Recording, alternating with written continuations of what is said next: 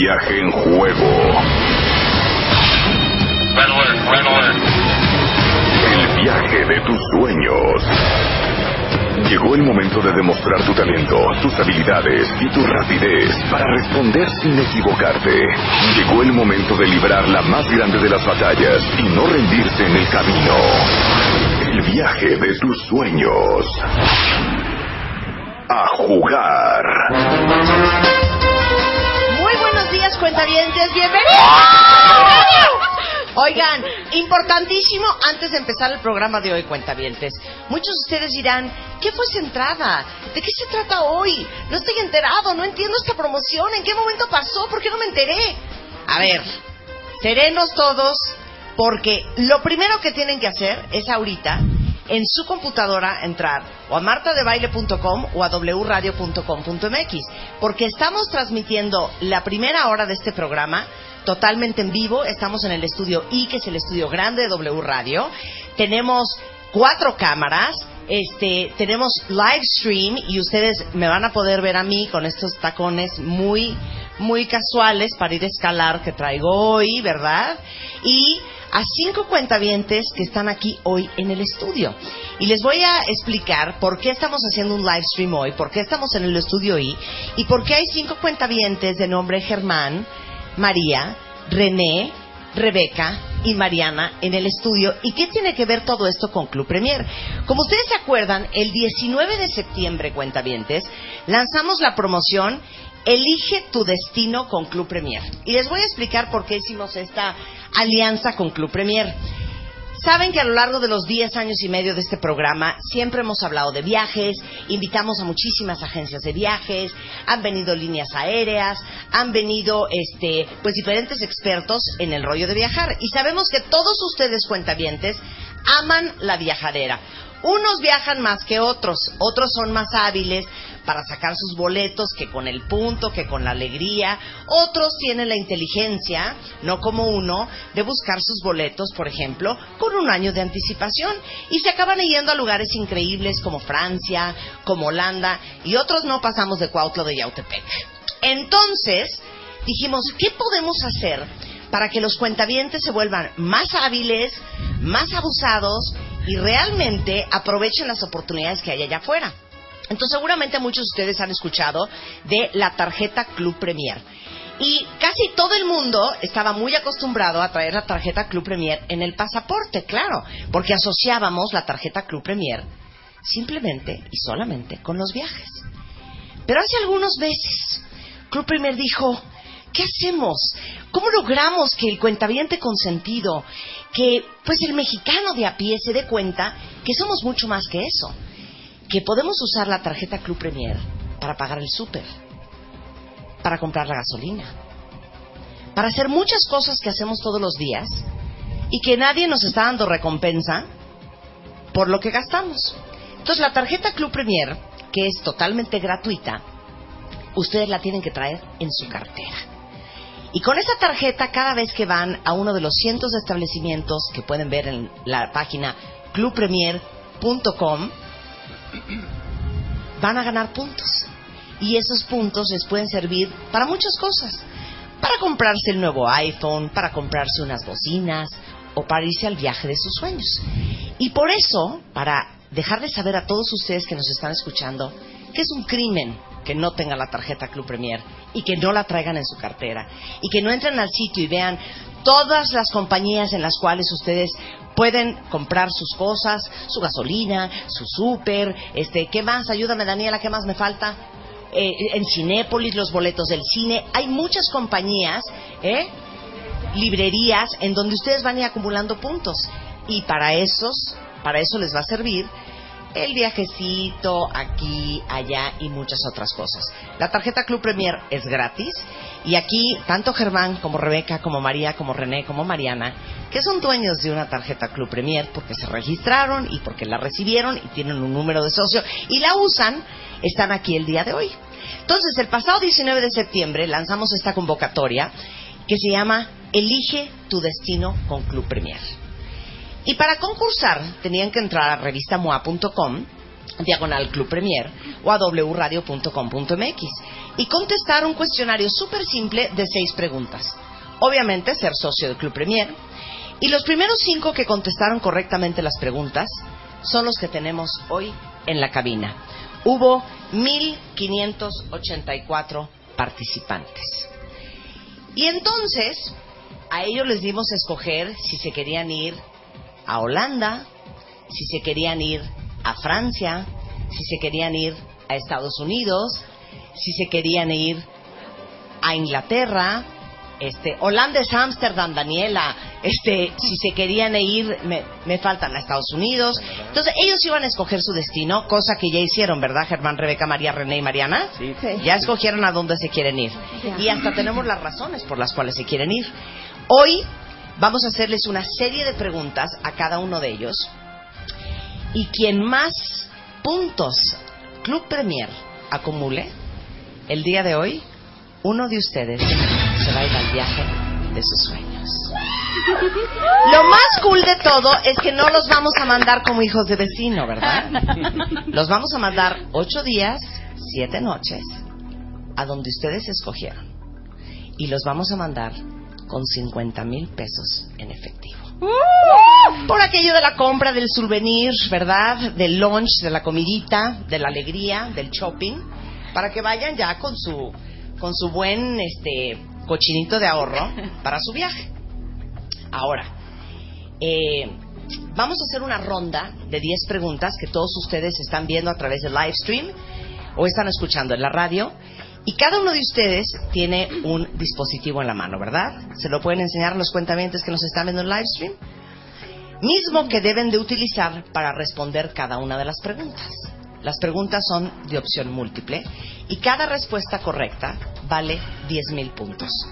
Obviamente el primero de ustedes que obtenga más puntos va a ser el ganador. Y en caso de que exista un empate, nos vamos a ir a algo que llamamos muerte súbita. Esto es una sola pregunta y quien responda correctamente va a ser el ganador. ¿Están listos? Sí. ¿Estamos listos? Rebeca, ¿quieres hacer la de decán de Chabelo? Pásate, por favor. Pásate, pásate, hija. Te ves bien bonita hoy. Te ves ya. Pásate, enséñaselo a la cámara. Enséñaselo. Pero hazlo bien en edecán profesional. Ahí está, el cheque de 50 mil pesos para el viaje de estos cuentavientes. Vamos con el primer participante en esto que se llama Elige tu destino de Club Premier. Germán de la Paz.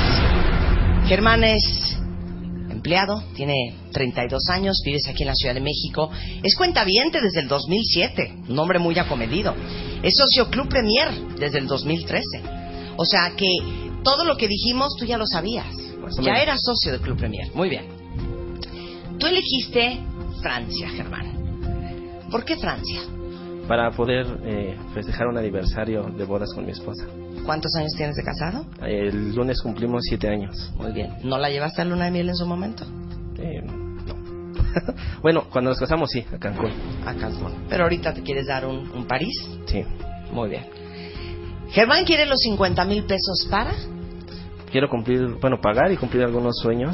Eh, uno de ellos es apoyar a una de mis hermanas con unos aparatos auditivos para mi sobrina. Qué increíble.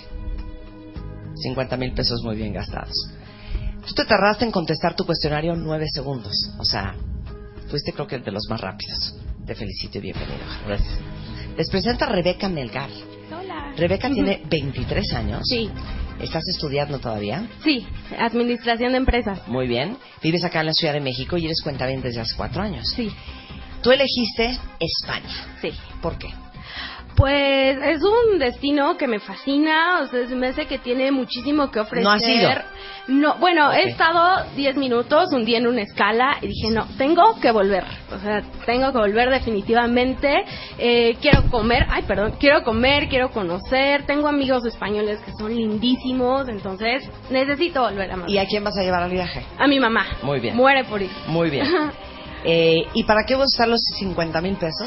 Bueno, pues para tours, para los museos, para, si se puede, tomar este, comprar boletos para ir hasta otro país, otra ciudad. Sí, hay que aprovechar el dinero al máximo. Contestaste tu cuestionario en 12 segundos, muy bien. Sí. Te felicito. Gracias. María Argelia Matos. Tienes 40 años, eres doctora. Sí. Muy bien. En Soy radióloga oncóloga. lo que se nos ofrezca, hija. Ya ves que estamos con unas preocupaciones con esos temas. Bueno, increíblemente María viajó desde Cancún para Sí. estar acá. Sí. Muchas felicidades y Muchas gracias, por gracias. venir. Es cuentaviente desde hace dos años y el destino que escogió María, porque es muy chistoso, creo que nadie, nadie repitió el destino. ¿A dónde quieres ir, María? Quiero ir a Ámsterdam, quiero ir a Holanda. A Holanda. Exacto. Muy bien. ¿Por? Ay, bueno, pues las flores me fascinan y siempre ha sido como que un lugar muy libre para mí. Quiero experimentar esa libertad. Aguas con lo que digas, porque como en Holanda la marihuana es legal, no se vaya a prestar a malinterpretaciones, hija. Bueno, ¿y los 50 mil pesos para qué los vas a usar? Ay, no, pues para la vacación, nada más el souvenir y el shopping, nada Claro. más. Ahora, hay, un- de baño. hay una cláusula en el contrato que te vamos a hacer firmar con Club Premier en donde los 50 mil pesos no los puedes utilizar para usar, eh, comprar marihuana o para ningún sexo servicio. en Holanda que también es legal, ¿ok? ¿Sí o no, Daniel? Es verdad. Nada de prevenciones, ¿eh? Bueno, contestaste tu cuestionario en 18 segundos. René López tiene 48 años. También para lo que se nos ofrezca. Es médico forense de la PGJDF. Se dice René lo que se ofrezca. Un sí. cuerpo, un embalsamamiento. un- Ay, no, cállate, René. Qué fuerte. Sí, Eres de Iztapalapa y te hiciste cuenta bien de este año. sí. Muy bien. ¿Qué destino escogiste y por qué? Eh, escogí Londres. eh, fíjate que a nivel mundial es la capital, junto con París, de lo que es la ciencia forense. Y ellos en Scotland Yard tienen las técnicas más avanzadas del mundo para investigar delitos. ¿Y entonces qué quieres ir a ver cadáveres en Inglaterra, cortesía de Club Premier? Sí, Ay, ve, va a ir a tomar un curso. Qué increíble. Sí. De ver si el mosquito ya puso el huevo, este cadáver tiene seis horas de muerto. es, ¿Un es así? entomología forense. Qué increíble. ¿Y los 50 mil pesos para qué los vas a usar? Eh, dentro de los proyectos que tengo personales, tengo un instituto forense en el cual quiero, a partir de ese viaje, empezar a repartir becas a gente que esté interesada en, en lo forense también. Qué increíble. Muy bien, muy bien aprovechados. O sea, nadie dijo, bueno, tú sí dijiste, María, a beber y a tragar hasta que el dinero se acabe. 27 segundos contestó este mi queridísimo René. Y por último, la quinta participante, cuenta bien, se llama Mariana Godínez. Hola. Y Mariana tiene 29 años, es ingeniera industrial, vive en Whisky Lucan, o sea, como que muy muy preparado el cuentaviente, ¿no? Una, una persona muy profesionista. Eh, eres del Estado de México, cuatro años de ser cuentaviente. Ah, y tú sí escogiste lo mismo que escogió Rebeca. ¿A dónde te quieres ir? No, este, Germán. A Germán, Ajá, claro. a Francia. A Francia. ¿Por? Pues creo que es un destino soñado e irse pagado es mucho más soñado, como que aumenta el sueño. Claro. Y, y veo aquí, te mueres por ir a la Torre Eiffel. Sí, a la Torre Eiffel, este, hacer el picnic ahí enfrentito, ir a un show al Moulin Rouge, eh, conocer el pueblito donde se filmó Amélie, Ay, qué muchísimos bonito. lugares. ¿Y con los 50 mil pesos?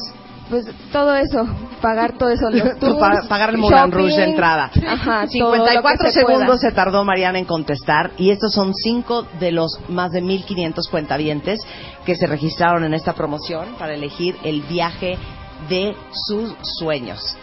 Ahora, les tengo que dar las reglas, ¿ok? Ok. Es muy importante. Entonces, eh, ustedes, en cuanto escuchen la pregunta, van a piensen y van a contestar con su clicker cuál creen ustedes que es la respuesta correcta. Estas son preguntas que son opción múltiple. Tienen 10 segundos para contestar. Una vez que lo tengan claro, ustedes seleccionan su respuesta y va a aparecer en esta pantalla que tenemos aquí en el estudio I de W Radio. Y aquí vamos a ir viendo quién contestó qué, pero lo más importante de todo, acuérdense que cada respuesta correcta vale 10 mil puntos. Y vamos a ir viendo la suma de los puntos de cada uno de ustedes y como se los dije al principio, el que más puntos tenga va a ser quien se vaya a la vacación de sus sueños. María, ¿por qué quieres llorar? ¿Te esperas? María así. Miren, aquí tenemos a Germán, a Rebeca, a María, a René y a Mariana en la pantalla y aquí va apareciendo cada una de las respuestas que ustedes dan y al final en Puntos Club Premier vamos a ver justamente cuántos puntos tiene cada uno de ustedes. Entonces, no sé si estamos listos para comenzar o vamos a hacer un corte o qué hacemos, pero regresando después de este corte comercial, todos ustedes cuentavientes van a saber quién de estos cinco cuentavientes se va al destino de sus sueños, cortesía de Club Premier, solo en W Radio. Marta de Baile, transmitiendo en vivo y en directo desde la Semana Nacional del Emprendedor. Regresamos. Estamos de regreso, no de la Semana del Emprendedor, eso fue ayer, pero sí estamos de regreso en el estudio y importantísimo que se logueen a martadebaile.com o wradio.com.mx porque estamos transmitiendo el programa en vivo desde live stream y tenemos ahora sí que el cierre de una super promoción que hicimos con Club Premier que se llama Elige el destino de tus sueños. René, Rebeca, María, este, Germán y Mariana cinco cuentavientes de más de 1.500 que participaron en esta promoción escogieron a qué lugar se quieren ir. Entre Francia, Inglaterra, España, Holanda, esos son los destinos que escogieron estos cuentavientes. Y el ganador de esta mañana se va a ir al destino de sus sueños con 50 mil pesos cash, con puros puntos de Club Premier que se van a ganar ahorita. Así es que si están listos, nosotros también. ¿va? Es una ronda de 10 preguntas, el que más puntos tenga se va al viaje de sus sueños. ¿Listos? Sí. Venga.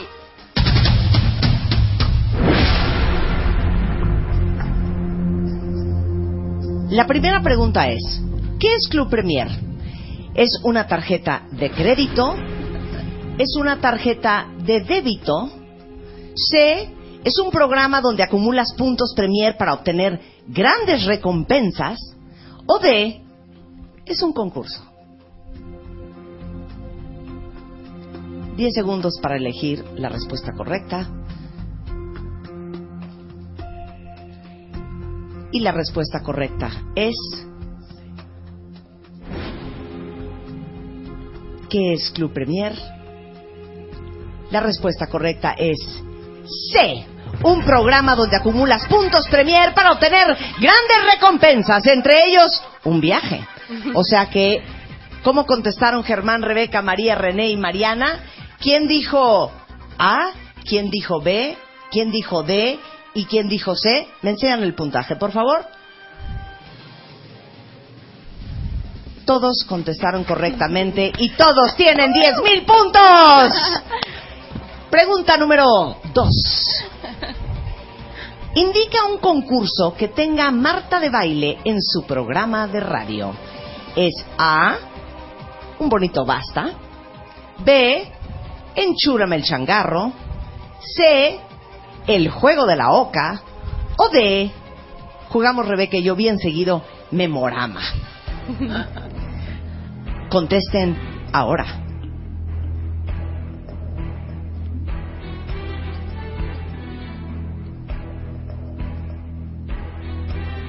La respuesta a cuál de estas opciones hacemos en el programa de radio es B. Enchúlame el changarro.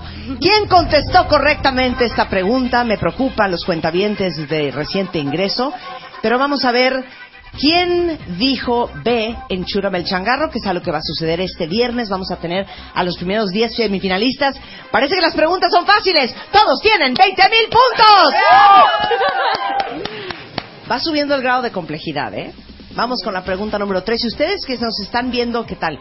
En casita, también pueden jugar con nosotros.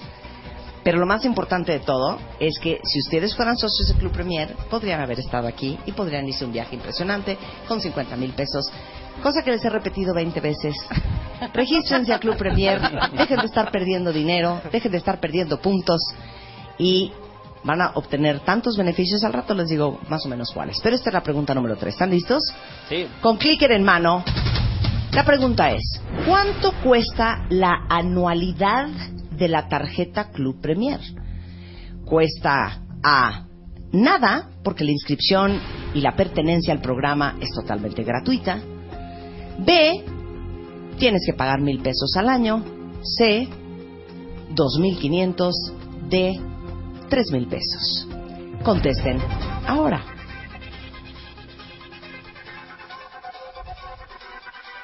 La respuesta correcta de cuánto cuesta la anualidad de la tarjeta Club Premier es ¡Ah! ¡Nada! La inscripción y pertenencia al programa es totalmente gratis.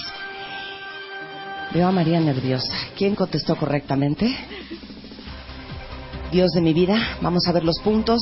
De 20 mil, nos vamos todos a 30 mil y todo el mundo contestó correctamente. Ahora vamos con la pregunta número 4. ¿Cuál fue la primera revista de Marta de baile? ¿Fue la revista A, Bebemundo? B, The Beauty Effect? C, la revista Moi? O D, Marta de baile, la revista?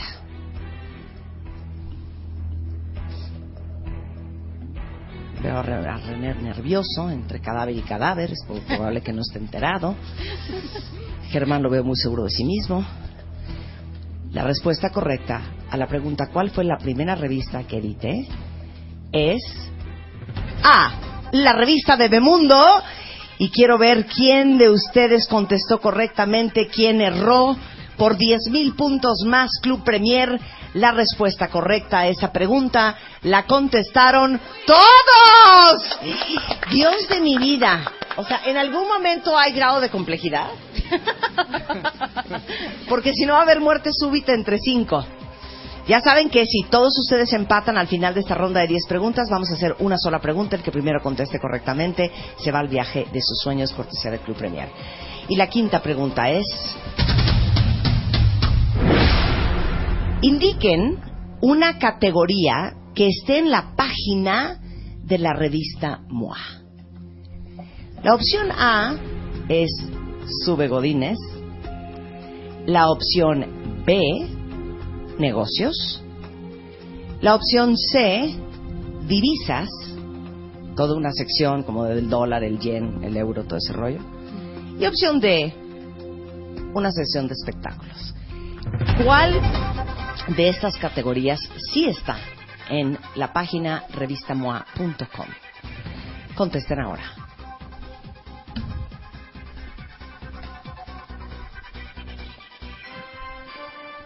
La respuesta correcta es ¡Ah! ¡Sube Godine, sube! ¡Sube Godine, sube! A mí me tiene preocupada René, no sé por qué. Ay, René, es que tú en el mortuorio, ¿a qué hora vas a enterarte de todas estas cosas? A ver, ¿cómo van los puntos Premier? Todo el mundo va invicto y ahora todos tienen 50 mil puntos. Uf. Aquí se está jugando un viaje de 8 días, 7 noches, cortesía del Club Premier con 50 mil pesos cash a Holanda, a Francia, a España o a Inglaterra.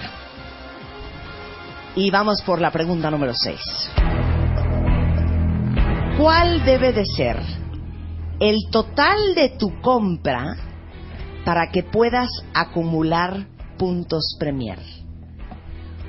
Una compra mínima de 500 pesos una compra mínima de 4.999 pesos, una compra mínima desde 1.500 pesos o no hay mínimo, siempre acumulas puntos en tus compras en las empresas afiliadas o con tus tarjetas de marca compartida. ¿Cuánto hay que gastar para que tengas unos puntos Premier para un iPod, unas botellas de vino, un viaje a Tokio. Contesten ahora.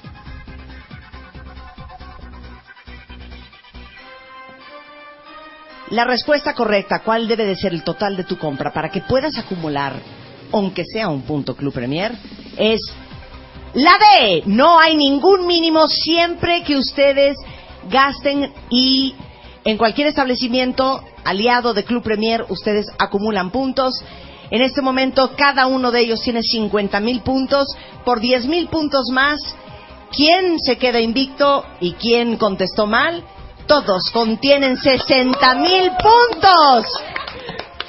Híjole. Espero que la número 7 esté. Vamos en la 7, ¿no? Un poco más complicada, ¿no? Es más, la 7 la voy a sacar de mi ronco pecho. ¿A qué hora nací? ¡Ah! ¿Verdad? La 7 es la siguiente pregunta. ¿Cómo se llama la nueva línea de decoración de Marta de Baile? Se llama Marta de Baile Home, se llama Marta de Baile Diseño y Decoración para el Hogar, se llama Marta de Baile Todo para la Casa, o se llama simplemente Home. René también me preocupa en esta Fiat. ¿Cuál será la respuesta correcta? ¿Cómo se llama la nueva línea de decoración de Marta? Lo pueden contestar ahora. Tienen cuatro opciones, opción A, opción B, opción C y opción D.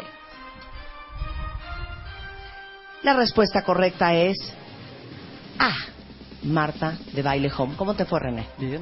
¿Sientes que bien? ¿Sientes Sí. que bien? Ok, todos tienen 60 mil puntos. Vamos en la pregunta número 7. Tendrían que tener ahora todos 70 mil puntos exactos. ¿Me enseñan el tabulador, por favor? Es correcto, todo el mundo va invicto. Vamos a tener que irnos. Todo indica muerte súbita. Parece ser, parece ser. Ahora, obviamente, aquí estamos hablando de una vacación de ocho días delicioso que no les va a costar un centavo. Y que si ustedes fueran dueños de una tarjeta Club Premier, cuentavientes, tampoco les costaría un centavo. Bueno, más que lo que viene siendo pues su taxi, ¿verdad? Su, su Coca-Cola, terminando el tour. La pregunta número 8. ¿Cómo acumulas puntos Premier? ¿Los acumulas A, pagando con vales de despensa? B, cuando pagas con tu tarjeta de marca compartida, así como cuando pagas con tu tarjeta Socio Club Premier en más de 100 empresas que están afiliadas. O C, es muy difícil acumular puntos Premier y básicamente nunca acumulas. O D, solamente cuando pagas en efectivo y con tu tarjeta Club Premier. Pueden contestar. El cuentaviente piensa, Germán muy seguro de sí mismo, con anillo de matrimonio, René parece que es solo, no le veo ningún anillo a la mano. ¿Eres solo, René? No. Ok, bien. Estás en concubinato, en amaciato, estás rejuntado, el anillo no es lo tuyo, las tres juntas. La respuesta correcta a cómo se acumulan puntos Club Premier es B. Cuando pagas con tu tarjeta de marca compartida, así como al presentar tu tarjeta de socio Club Premier en las más de 100 empresas afiliadas que ustedes pueden conocer cuáles son en la página de clubpremier.com. La respuesta correcta es la B y vamos a ver quién de ustedes contestó correctamente. Por 10 mil puntos más para subir 80, todo el mundo va invicto. Sí estudiaron, porque para contestar Todos esto nos tenían que entender cómo funciona Club Premier, cuáles son los beneficios, este, qué hay que hacer, cómo se acumulan puntos, y van todos limpios. La pregunta número 9. ¿Qué es un challenge moi? Un challenge moi es A, una rutina de belleza, B, una rutina de ejercicio, C, un challenge moi es un reto de comida, o el challenge moi es un test de personalidad. ¿Qué será un challenge moi? Y lo hacemos todos los meses. Pueden contestar ahora si se la saben.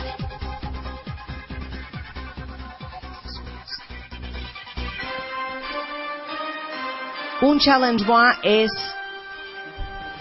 B, una rutina de ejercicio y un reto para ver quién de los lectores de moi, tanto en la página como en la revista, le entra al reto de tener mejores nalgas, mejores bíceps, mejores tríceps, mejor abdomen, y eso es el reto moi.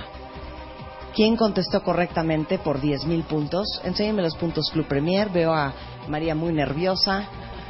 De 80.000, ¿quién se va a 90.000? Suéltenlo, por favor. Uf.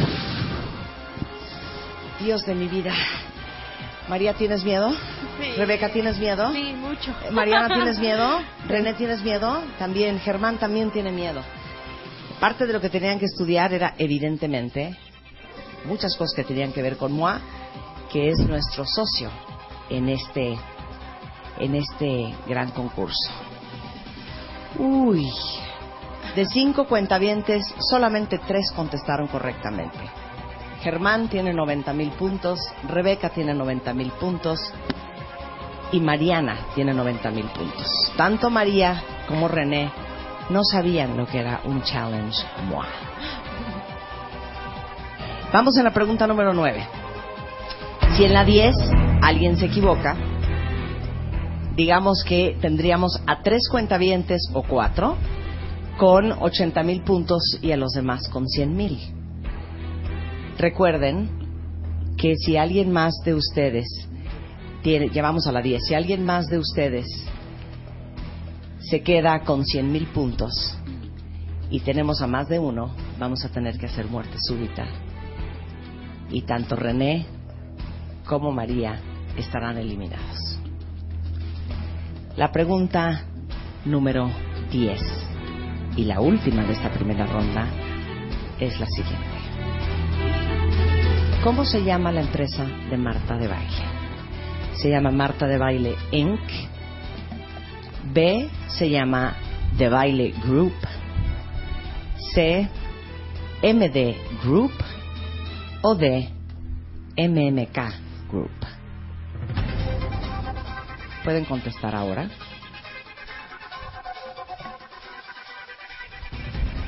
Todos aquellos que contesten correctamente pasarán a la ronda de muerte súbita, los demás estarán automáticamente eliminados.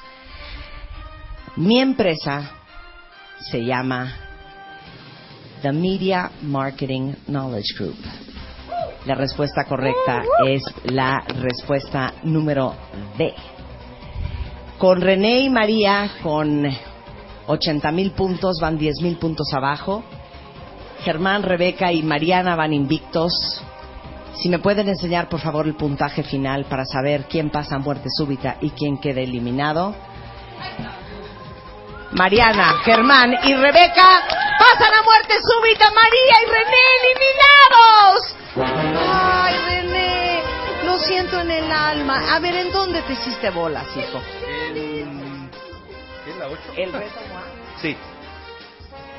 Mira, es importante que en tus descansos, entre huevecillos, ¿verdad? De alguna, de, de- de un- de una mosca africana para entender cuánto lleva el tiempo en estado de composición, o entre ver si el cuerpo tiene rictus 1 o rictus 2. Sí, sí. Eso lo acabo de inventar, pero sí hay algo que se llama rictus, ¿no? Eh, sí, rigidez cadavérica. Exacto, rigidez cadavérica, pues que te des tus espacios con un café, tu revista, y hubieras sabido esa respuesta. ¿Y qué te pasó a ti, María? Veniste desde Cancún para contestar mal. Ya sé. A ver, ¿qué te pasó? Ah, pues me equivoqué. sí, me equivoqué. Sí, era la rutina de ejercicio y yo, ay, me equivoqué. ¿Qué contestaste? Eh, puse test de personalidad. Test de personalidad. ¿Y tú, René? Igual. Test de personalidad. En fin, pues les agradezco a los dos que hayan venido. Me da muchísima pena. Eh, eh, tenemos un premio de consolación. Son dos escobas para cada uno de ustedes. con una cubeta muy bonita porque sea de Club Premier y va a estar muy espectacular. No, gracias a los dos por venir. Desafortunadamente estos concursos siempre son así. Solamente puede ganar uno y bueno, no van a ser ustedes dos, pero puede ser Germán, puede ser Rebeca o puede ser Mariana. Vamos a ver en la ronda de muerte súbita quién se va a ir al viaje de sus sueños cortesía de Club Premier.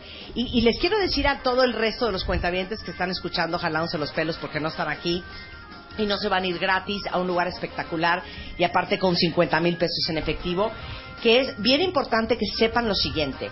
Como lo han estado escuchando a través de las respuestas, la tarjeta Club Premier sí es gratis y vale muchísimo la pena que entren a clubpremier.com, se registren, les van a dar inmediatamente un número de socio y a su casa les van a mandar su tarjeta. Esa la meten en su, en su billetera y pueden ver en la página de clubpremier.com cuáles son los más de 100 establecimientos que eh, eh, eh, que participan eh, en esta acumulación de puntos Club Premier cada vez que gastas en uno de estos establecimientos. Así vas acumulando puntos Club Premier que puedes canjear por mil cosas que están en la página, incluyendo lo que estamos haciendo hoy, que son viajes. Pero, por ejemplo, el nivel oro, eh, que es tener 50 mil puntos eh, Premier en tu cuenta, vas a tener ascensos a clase Premier, eh, acumulación adicional del 25% sobre el kilometraje este, volado y acceso a documentar en los mostradores de clase Premier de Aeroméxico o SkyTeam. Si tienes más de 80 mil puntos, ya eres nivel platino y vas a tener desde ascensos a clase turi de clase turista Club Premier, o sea, pasas de, de gallinero a primera, acumulación adicional del 50% sobre el kilometraje volado y aparte acceso a los salones VIP de SkyTeam. Y bueno, para los que tienen más de 100 mil puntos Premier, vas a ser nivel titanio. Y ahí sí, ascensos de clase turista a clase Premier hasta 96 horas antes del vuelo, acumulación adicional del 100% sobre el kilometraje volado, aparte de los accesos a salones VIP SkyTeam. Entonces, dejen de estar perdiendo esta gran oportunidad de tener puntos y canjearlo por muchas cosas, incluyendo estos grandes beneficios del nivel oro, nivel platino y nivel titanio de Club Premier. Es súper fácil, es gratis y es una gran oportunidad para hacerte de cosas este solamente con tus puntos. Vamos a hacer un corte comercial y regresando del corte vamos a hacer muerte súbita con Germán, con Rebeca y con Mariana por el viaje de sus sueños y Club Premier solo en W Radio. Elige tu destino con Club Premier y haz realidad el viaje de tus sueños. Ya regresamos. Estamos de regreso en W Radio y estamos en una en una mañana muy especial porque como siempre nos gusta hablar de viajes y siempre estamos hablando de diferentes destinos y sé que muchos de ustedes cuentavientes aman viajar y amarían viajar mucho más de lo que lo hacen. Es que hicimos esta alianza con Club Premier, que es una tarjeta totalmente gratuita, en donde uno, eh, pues comprando en más de 100 establecimientos aliados con Club Premier, acumula puntos y esos puntos los puedes usar para comprar muchas cosas, incluyendo un viaje. El 19 de septiembre lanzamos esta convocatoria Elige el destino de tus sueños y se inscribieron más de 1.500 cuentavientes que son socios de Club Premier. Y de esos 5.000, eh, 1.500 cuentavientes, eh, pues pasaron cinco, que son los finalistas que tenemos hoy, y hicimos la primera ronda, que eran 10 preguntas de opción múltiple, que cada respuesta correcta valía 10.000 puntos. Solamente René, Rebeca, digo Germán, Rebeca y Mariana se fueron invictos con 10.000 puntos en cada respuesta, acumulando 100.000. Tanto María como René se quedan descalificados. Eso significa que en este momento, cuentavientes, ustedes van a ser testigos y nos pueden ver a través de wradio.com.mx y martadebaile.com en el live stream porque tenemos cámaras en el estudio y estamos transmitiendo en vivo vía internet este pues esta gran alegría. Entonces, Germán, Rebeca y Mariana ahorita pasan a la ronda que es muerte súbita. ¿Qué significa eso? Que voy a hacer una sola pregunta. El que conteste correctamente y más rápido que ninguno de los otros dos la pregunta se va al viaje de tus sueños. Nada más recuérdanos, Germán, de ganar dónde te ibas a ir. A Francia, a Francia. Rebeca, A España. Mariana, A Francia. muy bien. Uno de ustedes sí se va a ir a Francia o sí se va a ir a España. Y aparte, Club Premier, tirando la casa por la ventana para el cuentaviente consentido de este programa, dijo, no solamente ocho días, siete noches, no solamente los traslados, les vamos a dar 50 mil pesos en efectivo para su viaje. Les voy a pedir que todos pongan sus manos a los costados de su cuerpo. Voy a hacer la pregunta. Les voy a dar 30 segundos para pensar. Y una vez terminados esos 30 segundos, van a agarrar ese dispositivo que está en esa mesa y van a escoger la respuesta correcta. El que primero meta esa letra y correctamente se va a ir al viaje de sus sueños. ¿Están listos? Sí. La pregunta para muerte súbita es, indica una recompensa de Club Premier. A. Noches de hotel. B. Tiempo aire para tu celular. C. Dinero en efectivo. D. No hay recompensas. Contamos 30 segundos a partir de este momento para que ustedes piensen cuál será la respuesta correcta. Quien primero la conteste correctamente se va al viaje de sus sueños. Una vez terminados los 30 segundos, inmediatamente toman su dispositivo y someten su respuesta. El resto de los cuentavientes, silencio, por favor.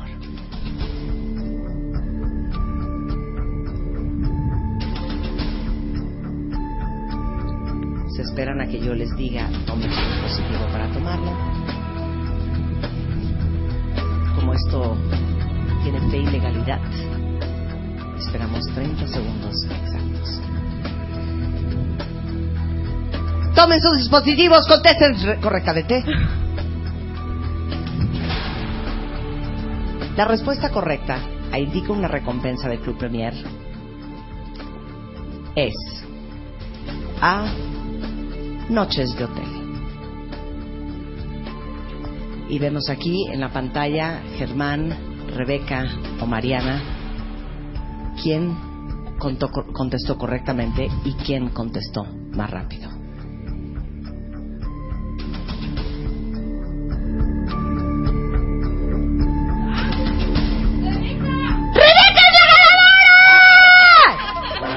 Rebeca contestó antes que nadie. La respuesta correcta era noches de hotel. Rebeca,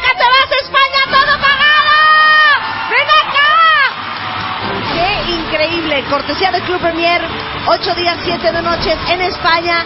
50 mil pesos en efectivo. Es una buena hija. Se va a llevar a su mamá. Congratulations. ¡Felicidades! Ay, muchas gracias, Marta y Club Premier, por hacer esta alegría. Muchas, muchas gracias. Le mando saludos a mi mamá. ¡Nos vamos a España, mamá! Ok, ¿a dónde van a ir? Eh, queremos ir a Madrid, a Barcelona y de ahí tomar un vuelo para Roma, un par de días, sí. Muy bien, o sea, se valía, se valía extender el viaje. Claro. Entonces, obviamente, volarán directo vía, este, eh, ¿qué será? Aeroméxico, a, a- a Madrid, y de ahí si quieres agarrar para Sí. Roma, pues ese ya es tu cuento. Sí, claro. Y vuelas de regreso a Madrid, México. Y te vamos a dar 50 mil pesos Muchas para que tú y tu mamá se la pasen muy Ay, no, sensacional. muchísimas gracias, muchas, muchas gracias a todos. A ti. No, sensacional. ¿Y cómo se llama tu mamá? María Elena. María Elena, te vas a España todo pagado con tu hija. Ocho días, siete noches a España. Yo creo que esta es una alegría que resultó increíble para Rebeca, pero al final les voy a decir una cosa. La verdad es que el pretexto de hacer esto es para dejarles saber que, como yo siempre digo, ven acá junto a mi hija, no tengas miedo. Que eh, yo siempre les digo que yo no necesariamente creo en, el, en, la, en, la, en la suerte, yo creo en eh, la, la inteligencia de aprovechar las oportunidades que están en la vida. Y de veras se los digo, creo que todos teníamos el mal hábito de traer nuestra tarjeta Club Premier en el pasaporte y usarla solamente cuando viajábamos. Hacer eso nos hace perder muchísimo dinero y muchísimos puntos y oportunidades para hacer cosas increíbles. Entonces, Entren todos a clubpremier.com, eh, pidan su tarjeta, es totalmente gratis, pónganla en su billetera y eh, vean todos los establecimientos que participan, porque cada vez que vayan a uno de ellos y gasten dinero ahí, van a acumular puntos que los van a poder cambiar por miles de cosas, incluyendo un viaje a España espectacular. Aquí está tu cheque de 50 Muchas mil pesos. gracias. Este, muchas gracias a Club Premier. Gracias. Ven, Daniela, ven, Daniela, representante de Club Premier, que vino muy elegante el día de hoy. Unas palabras para Rebeca y para todos los cuentavientes. Muchísimas felicidades, espero que lo disfrutes y ya saben, la inscripción al programa es gratis, acumulen puntos y se pueden llevar un premio como este. Sí, muchas, gracias. Dani. Gracias por la colaboración. Gracias, Rebeca. Gracias a y gracias a todos. Gracias, Germán. Gracias, María. Gracias, René. Muchas gracias, Mariana. Este, nosotros continuamos con el programa y esto fue una alegría más del 2016, cosas que solo suceden en W Radio.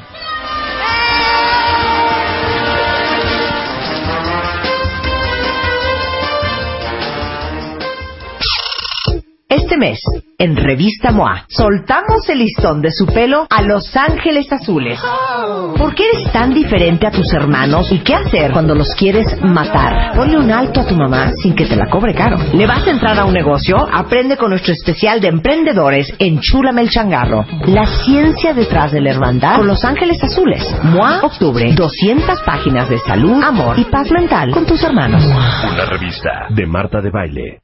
W Radio 96.9. 360 Radio, Twitter, Facebook, Periscope. wradio.com.mx y martadebaile.com. W Radio 96.9. Monday, Tuesday, Wednesday, Thursday, Friday. Every day. Don't understand what's going on here. Lunes a viernes. 10 de la mañana. Estamos donde estés.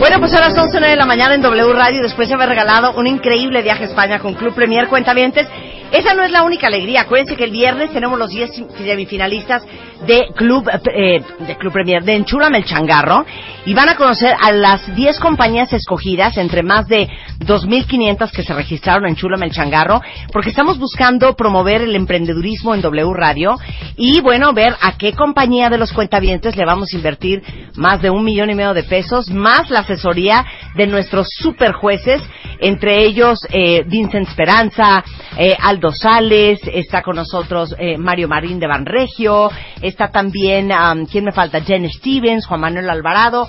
Van a escuchar eh, el pitch de cada una de estas eh, compañías el viernes cuando tengamos la semifinal de Enchúlame el Changarro. Y acuérdense que falta que venga My Favorite Things también en diciembre. Entonces esta es una pequeña alegría, así nada más de otoño. Y a las 11.10 de la mañana, pues venga, empecemos el programa ya formal. Bebemundo presenta.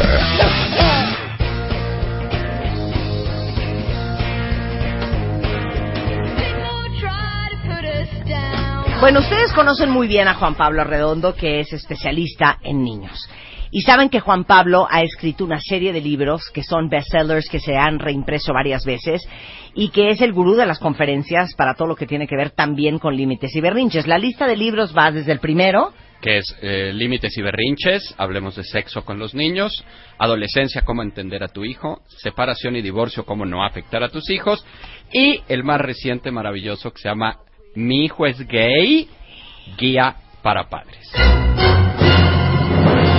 Y el día de hoy sugiero que todos aquellos que tengan hijos, todos aquellos que tengan nietos, que tengan sobrinos, que tengan primitos chiquitos, de veras escuchen el programa porque basado en este nuevo libro de Juan Pablo Arredondo, Mi hijo es gay, y que es una guía para que puedas conocer las inclinaciones de tu hijo en caso de que las tenga y cómo manejarlo adecuadamente. Hijo, este tema es tan difícil, cuentavientes, porque yo creo que causa mucha controversia el pensar eh, que tu hijo, que hoy tiene a lo mejor dos, tres, cuatro, cinco años, eh, siete, nueve, doce, eh, si va a ser gay o no va a ser gay.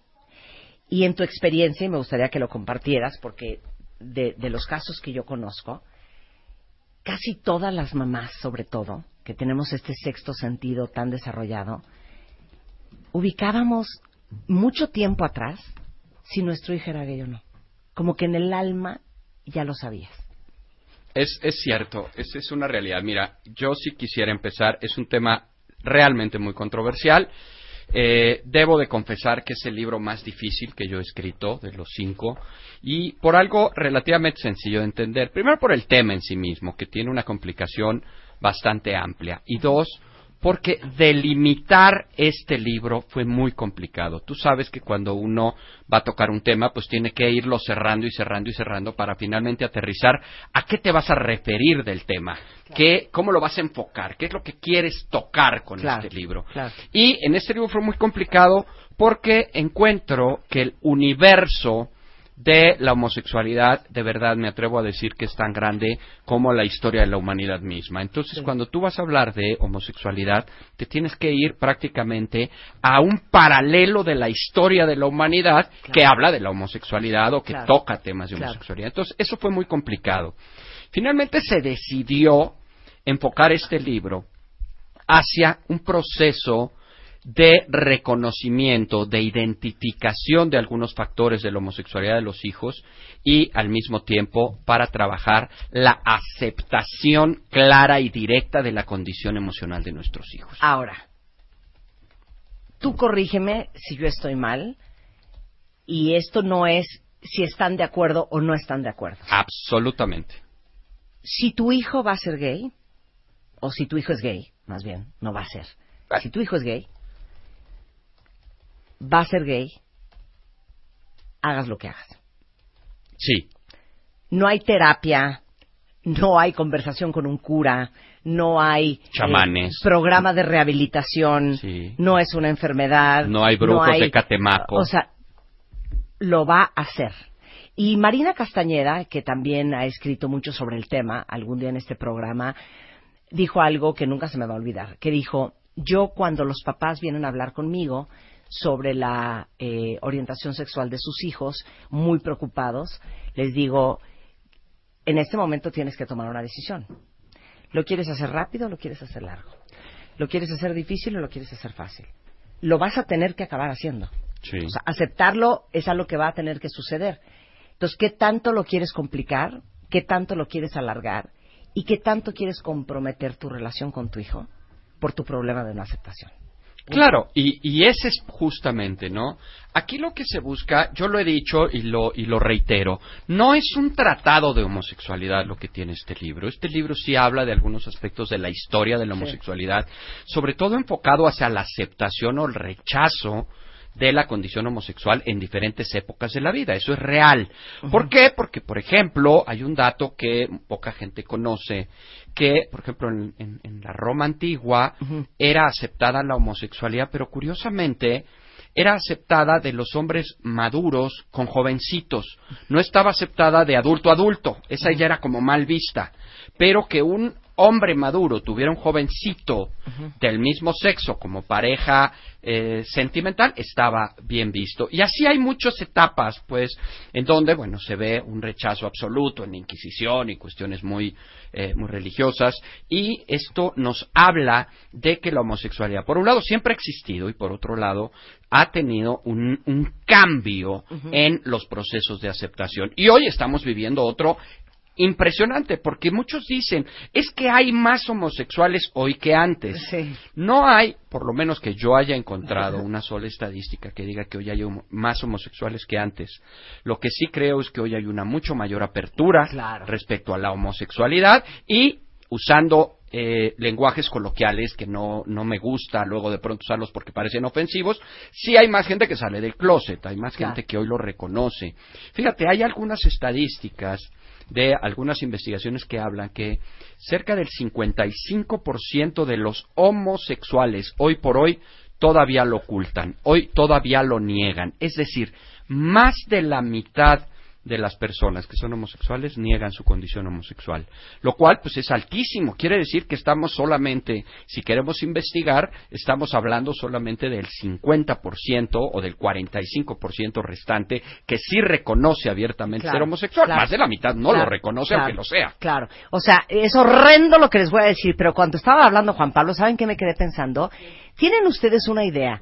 La cantidad de tatarabuelos, bisabuelos, tíos, chosnos, eh, tíos abuelos, abuelos, Este, que se murieron gays. Sí. Y que no estamos ni enterados. Generales del Porque yo creo que ejército en 1910, mexicano. ¿no? En 1910, en 1920, en 1890, este, la apertura que hay hoy no existía. No. Entonces yo les puedo apostar que muchas de nuestras familias hubo gente gay y que no nos ni nos enteramos porque jamás salieron del closet. Ahora, uno de los debates más importantes que, que, que yo he tenido sobre el tema es eh, con un amigo que es totalmente homofóbico y entonces Y abiertamente. y abiertamente homofóbico. Y le decía yo, y se los pregunto a ustedes, ustedes, un día, a los 11, 12, 10, 13, 14 años, dijeron, hmm, creo que quiero que me gusten los niños. Así es. Yo jamás lo dije, ¿eh? Tú eres heterosexual. Sí. A los 12 años dijiste, no, voy a escoger mejor a mi amiguita Mariana que a mi amigo Jorge. Como que me gusta más Mariana que Jorge. Simplemente te gustó Mariana. Claro, y esto es un tema eh, donde la controversia entre preferencia sexual y orientación sexual este, entra justo en, en juego. Porque la preferencia, aunque es un término que hoy cada día se usa otra vez más, porque se había desechado. Hablábamos de preferencia sexual, luego se quitó y se puso orientación sexual. Y hoy otra vez se está tratando de retomar la preferencia sexual. Deja una connotación como de elección, ¿no? Es una connotación como digo yo, como de melón o de sandía. Me gusta más el melón, me gusta más la sandía. Bueno, voy a probar la sandía para ver si el melón este, me gusta o no, o pruebo el melón para ver si la sandía me gusta. No, no es una cuestión de elección. Eh, creo que hay tres conceptos que, a mi juicio, explican maravillosamente el proceso de la homosexualidad. Uno es la orientación sexual, o insisto, la preferencia sexual. Y es, ¿por quién? Es que la preferencia, te insisto, deja esta connotación de elección, Sí. ¿no? Y orientación es hacia donde yo me dirijo. Y yo siento ¿No? que te dirigiste. No, no preferiste. No es de preferir. Todo, toda la cuenta avientada que es gay, ustedes prefirieron. O se Pues si no orientaron. puede escoger. Sí, no puede escoger, no, no claro. puede escoger. Simplemente te atrajo el mismo sexo. Punto. Así es. ¿O no? Entonces, eh, dejemos, dejemos. A mí me gusta también más orientación. Se, Sí. se está utilizando nuevamente preferencia. Pongámoslo Sí. como sinónimos, Sí. ¿no? Entonces, por un lado tenemos la orientación o preferencia sexual y es hacia quién yo me Gravito, siento atraído, claro. ¿no? ¿Quién me atrae? ¿Me atraen los nenes o me atraen las nenas? ¿No? Siendo hombre o siendo mujer. Claro. Lo cual, nada más para los cuentavientes lo digo, acuérdese que el término homosexual es para hombres y para mujeres. Solo que en el de mujeres se les conoce más como lesbianas, pero también son homosexuales, son mujeres homosexuales. Entonces, ¿qué me atrae más?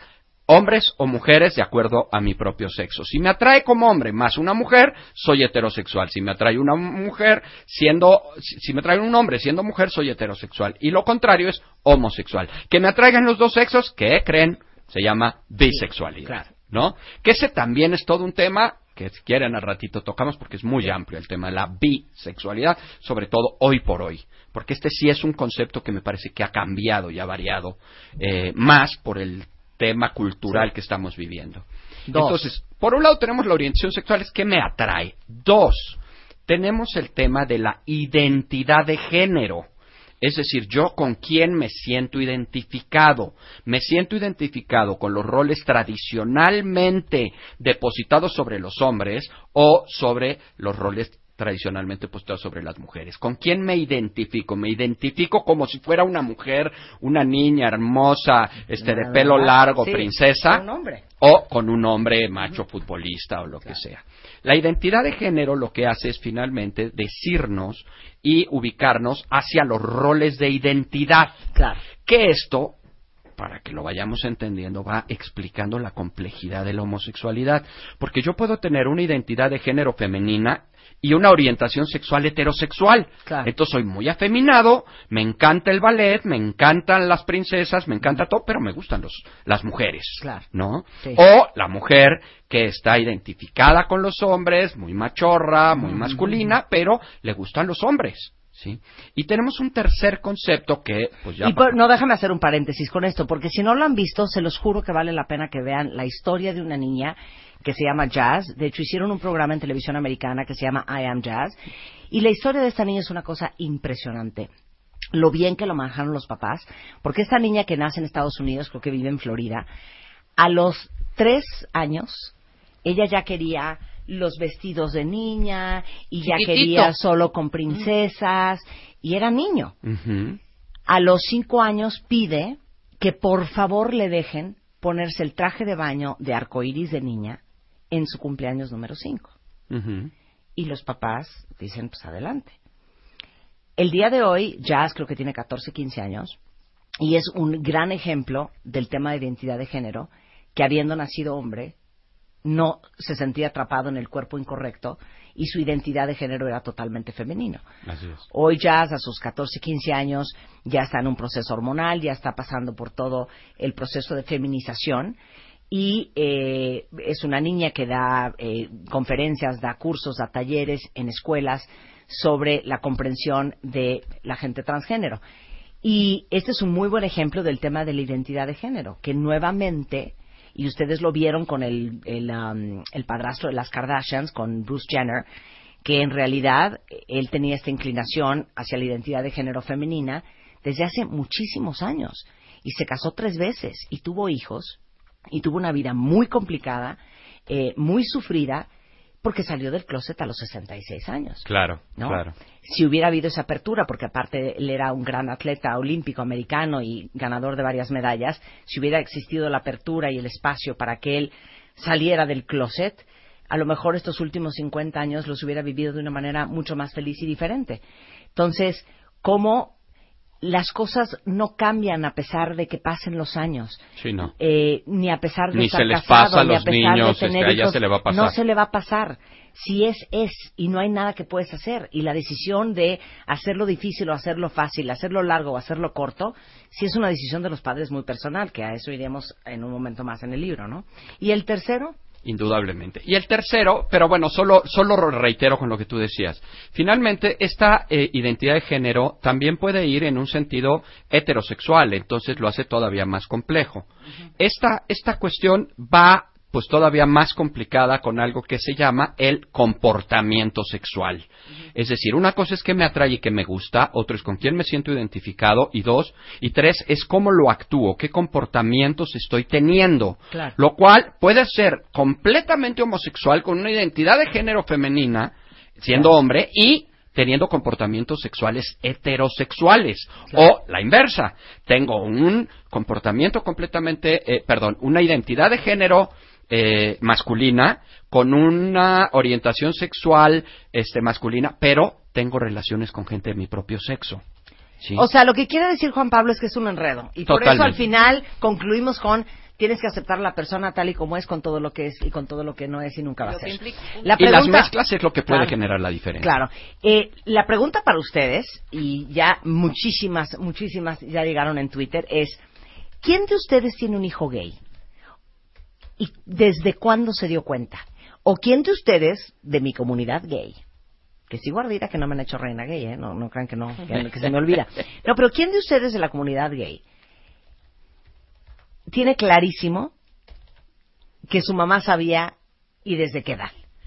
Y regresando del corte, ¿cómo te das cuenta si tu hijo o tu hija es homosexual? ¿Cuáles son esos indicadores? Y después, ¿qué haces como papá? Regresando, basado en el libro Mi hijo es gay, de Juan Pablo Arredondo en W Radio. En W. Nosotros nos vamos a corte. Marta de baile, en W.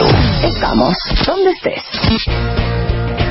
Oigan, antes de que sigamos hablando de si mi hijo es gay o no es gay con Juan Pablo Arredondo, el Máster Bebemundo ya viene, cuentavientes, es la segunda ocasión que lo hacemos, es este 22 de octubre, y es un día que de verdad hemos creado de la mano de los mejores especialistas. Ejemplo, va a estar Juan Pablo Arredondo. Sí. Eh, va a estar eh, Vidal Schmil, Julia Borboya, Maribel Yáñez, Felipe Hernández, Claudia Sicilia, Antonio Risoli y muchos más.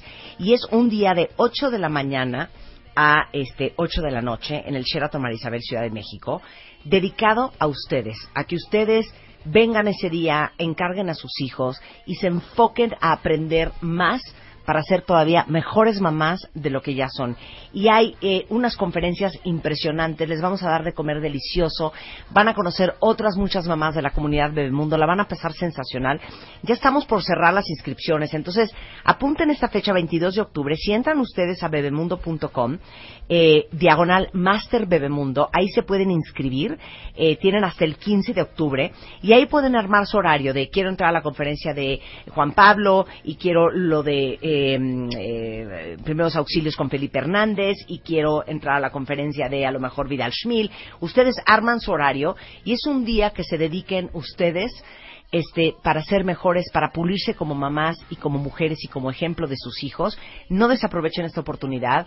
Ya tenemos más de 350 eh, mamás de Bebemundo inscritas. Entonces las invitamos, es el 22 de octubre, entren a bebemundo.com diagonal master Bebemundo, inscríbanse porque de veras la van a pasar muy sensacional y van a regresar a su casa llena de aprendizaje y llenas de inspiración.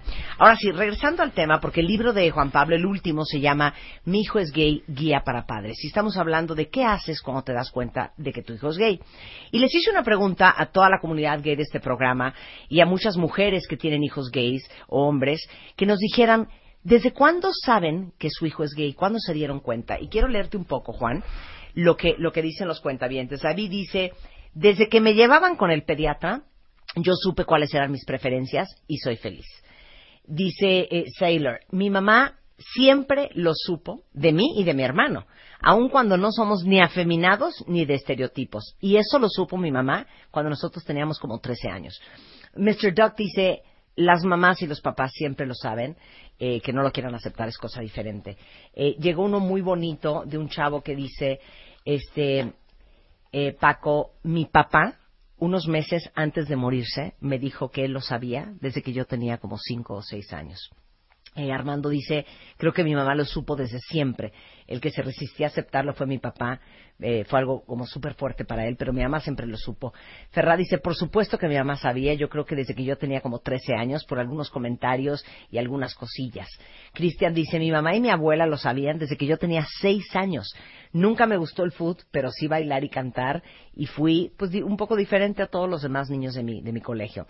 Eh, Alex dice, yo me di cuenta a los cinco años y mi mamá me dejaba ponerme botas como Paulina Rubio cuando era niño. Aplausos para tu mom. Chico Invisible dice, siempre lo supo, pero pensó que me iba a componer con el tiempo. Hoy a mis 35 años se lo dije este y me dice siempre que está orgullosa de mí. Eh, mi mamá siento que lo sabía, pero le costó muchísimo trabajo aceptarlo y es que pensó que llegaría yo entaconado y con chichis. Ahora sabe que no es así.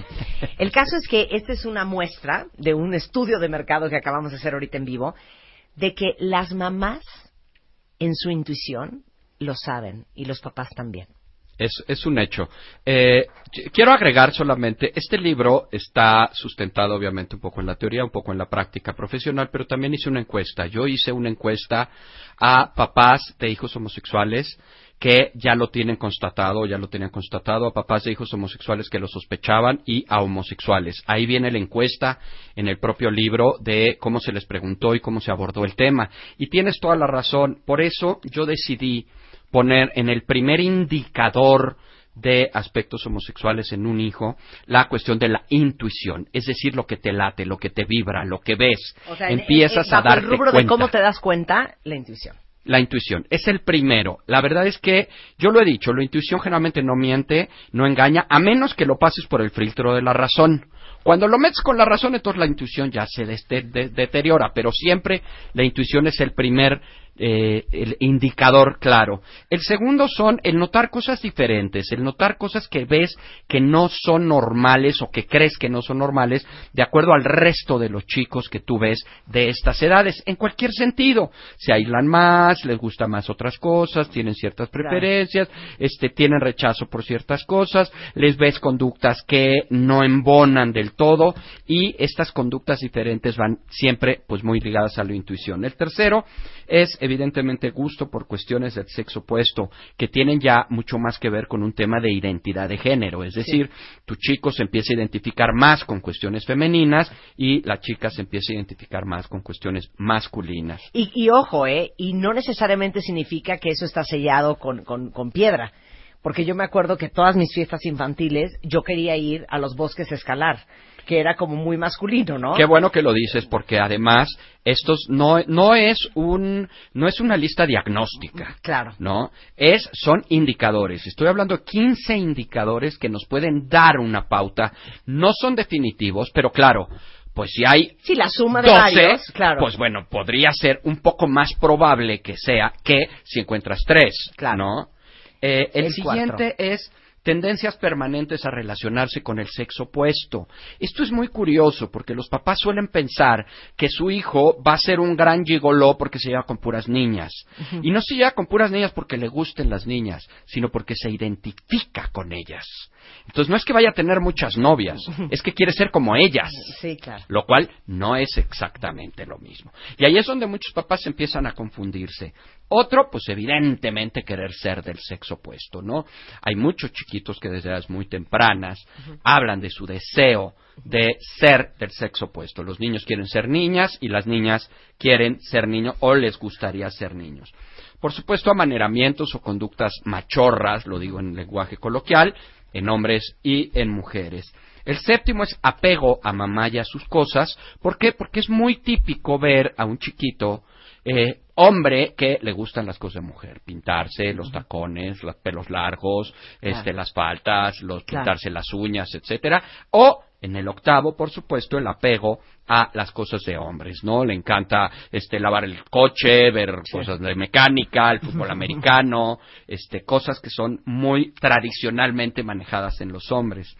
Otra sería conductas atípicas, ocultas o encubiertas. ¿Qué es eso? Por ejemplo, te encuentras a tu hijo con una toalla puesta en la cabeza y una diadema Sí. en el baño, ¿no? No lo hace afuera porque de alguna manera él ya detectó Que que esta pueda ser una conducta rechazada, ¿no? Pero si lo ves de pronto ocultándose, escondiéndose con la gran peluca, haciéndola para todos lados o jugando con Barbies o eh, tal vez a la niña este poniéndose zapatos de hombre o corbata, este cortándose el pelo, luego se agarran el pelo y se lo ponen como si fuera de hombre, aunque lo tengan largo. Estas conductas que son como ocultas, ¿por qué? Porque también los mismos chicos, ojo, desde edades muy tempranas se dan cuenta de que algo no anda bien y de que esto no va a ser bien recibido o no está siendo bien Claro, recibido claro. y por lo tanto ocultan claro. Estos comportamientos. Su afinidad hacia niños o niñas mucho más por identificación que por gusto, ¿no? Sí. Es decir, tengo más amigos que amigas. Aquí a veces, por ejemplo, en los chavitos y ya en los adolescentes mayores se maneja mucho también el tema del amor platónico que no existe o Sí. que está inventado. Sí. ¿Por qué? Porque entonces tengo una novia que amo profundamente en España cuando me fui a Cancún y ahí la conocí. Entonces, esta niña la amo tanto que le soy fiel y no ando con nadie más.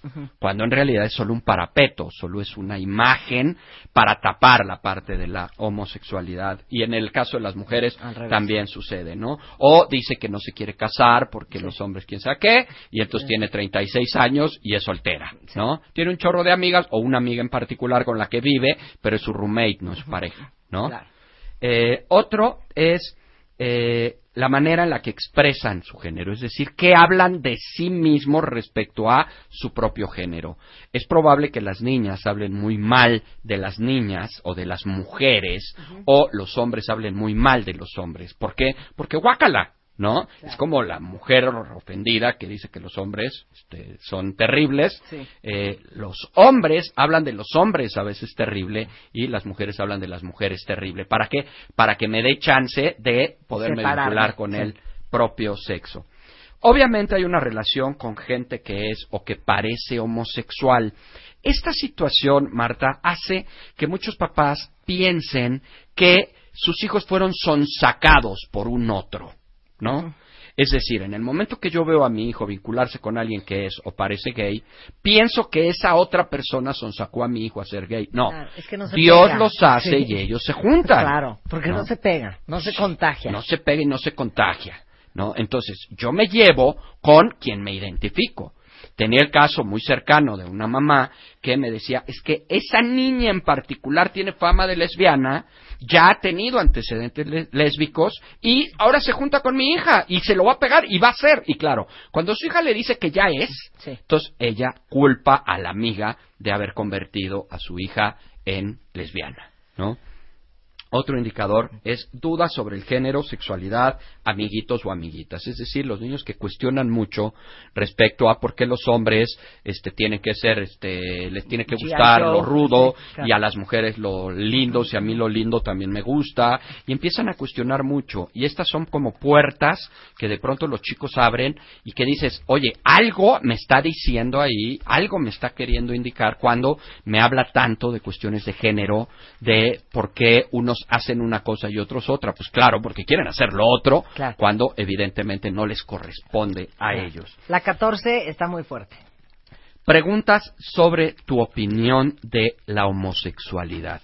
La mayoría de los papás, sobre todo aquellos que lo han negado mucho tiempo, y lo digo abiertamente, lo han negado porque lo vieron, porque esa intuición se los dijo, porque ellos sabían que había algo ahí, pero lo negaban.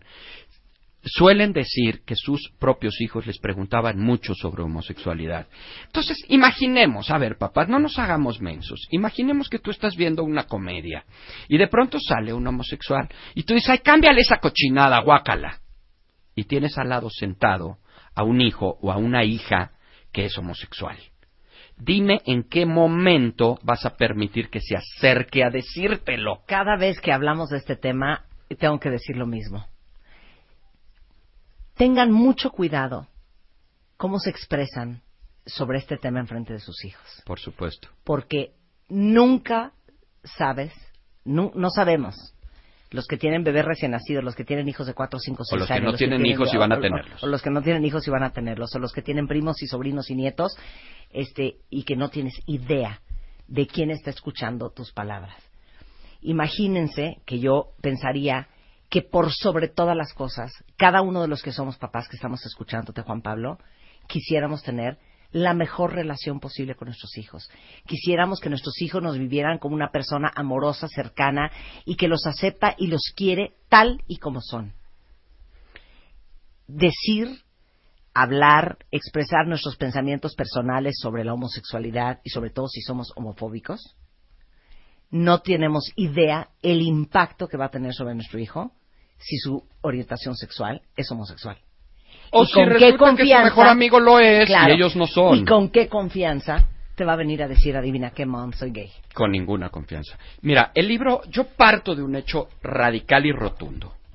Un hijo que tiene orientación o preferencia sexual homosexual y es aceptado por sus papás, tiene todas las herramientas y toda la estructura para enfrentar el rechazo y la no aceptación de afuera. Y va a tener esta fuerza, esta fortaleza para enfrentarlo. Un chico que no tiene la aceptación de su papá o de su mamá respecto a su condición homosexual va a estar expuesto toda su vida al rechazo y a la no aceptación que le va a generar un conflicto impresionante. Las el- armas Claro. se las damos nosotros. Por eso el libro lo que busca es la aceptación de los padres sobre la condición homosexual de los hijos. ¿Y qué hago yo aquí? Yo les doy herramientas, yo les doy elementos, yo les doy tips a través de dos grandes procesos. El primero, a través del ejemplo de otros padres. Hay una lista bastante larga de cómo otros papás han lidiado con la homosexualidad de sus hijos y les ha permitido aceptar esa condición para tener una buena relación con ellos, para fortalecer su vínculo con ellos y, como digo, a darle esta estructura y esta fuerza para recibir los embates del exterior que evidentemente van a recibir en el trabajo, en las calles, en todos lados. Pero esta fuerza que da la aceptación de los padres es el escudo de protección más grande para lidiar con el rechazo de los demás. Un papá que no acepta a su hijo le está quitando este escudo, le está quitando esta protección para recibir y para enfrentar el embate del exterior. Por eso es que estos papás que han dicho, bueno, yo llegué a mi proceso de aceptación a través de estas estrategias, a través de estas, a través de estas, que se mencionan varias, o finalmente también yo particularmente planteo otra estrategia de aceptación que tenga que ver con la salud mental, que tenga que ver con los propios procesos de renuncia a mis propias ideas, a mis propios Claro. criterios, a mis propias convicciones, para poder aceptar la condición homosexual de un hijo y darle eso que todos queremos darle a nuestros hijos, amor y aceptación incondicional. Miren, todas las personas que somos bastante comunes, eh, la vida pues nos es complicada simplemente porque la vida es complicada. Ahora que estabas hablando estaba pensando y piénsenlo así, cuentavientes. Todos mis cuentavientes que tienen, por ejemplo, cosas que son visualmente eh, muy, muy claras y muy contundentes. La gente que es albina, la gente que tiene vitiligo, la gente que tiene una discapacidad, que es visiblemente visible, eh, la gente hasta que tiene acné, cuando hemos hablado del tema acá, cómo lo padecen, cómo lo sufren, el nivel de inseguridad que les produce, cómo les pega en el autoestima, lo diferentes que se sienten a, lo- a los demás, lo frágiles en el nivel de aceptación de la sociedad, eh, lo comúnmente que se sienten rechazados. La implicación en la autoestima, Todo en la esto. confianza, en la seguridad. Y son cosas que tienen que no pidieron tener.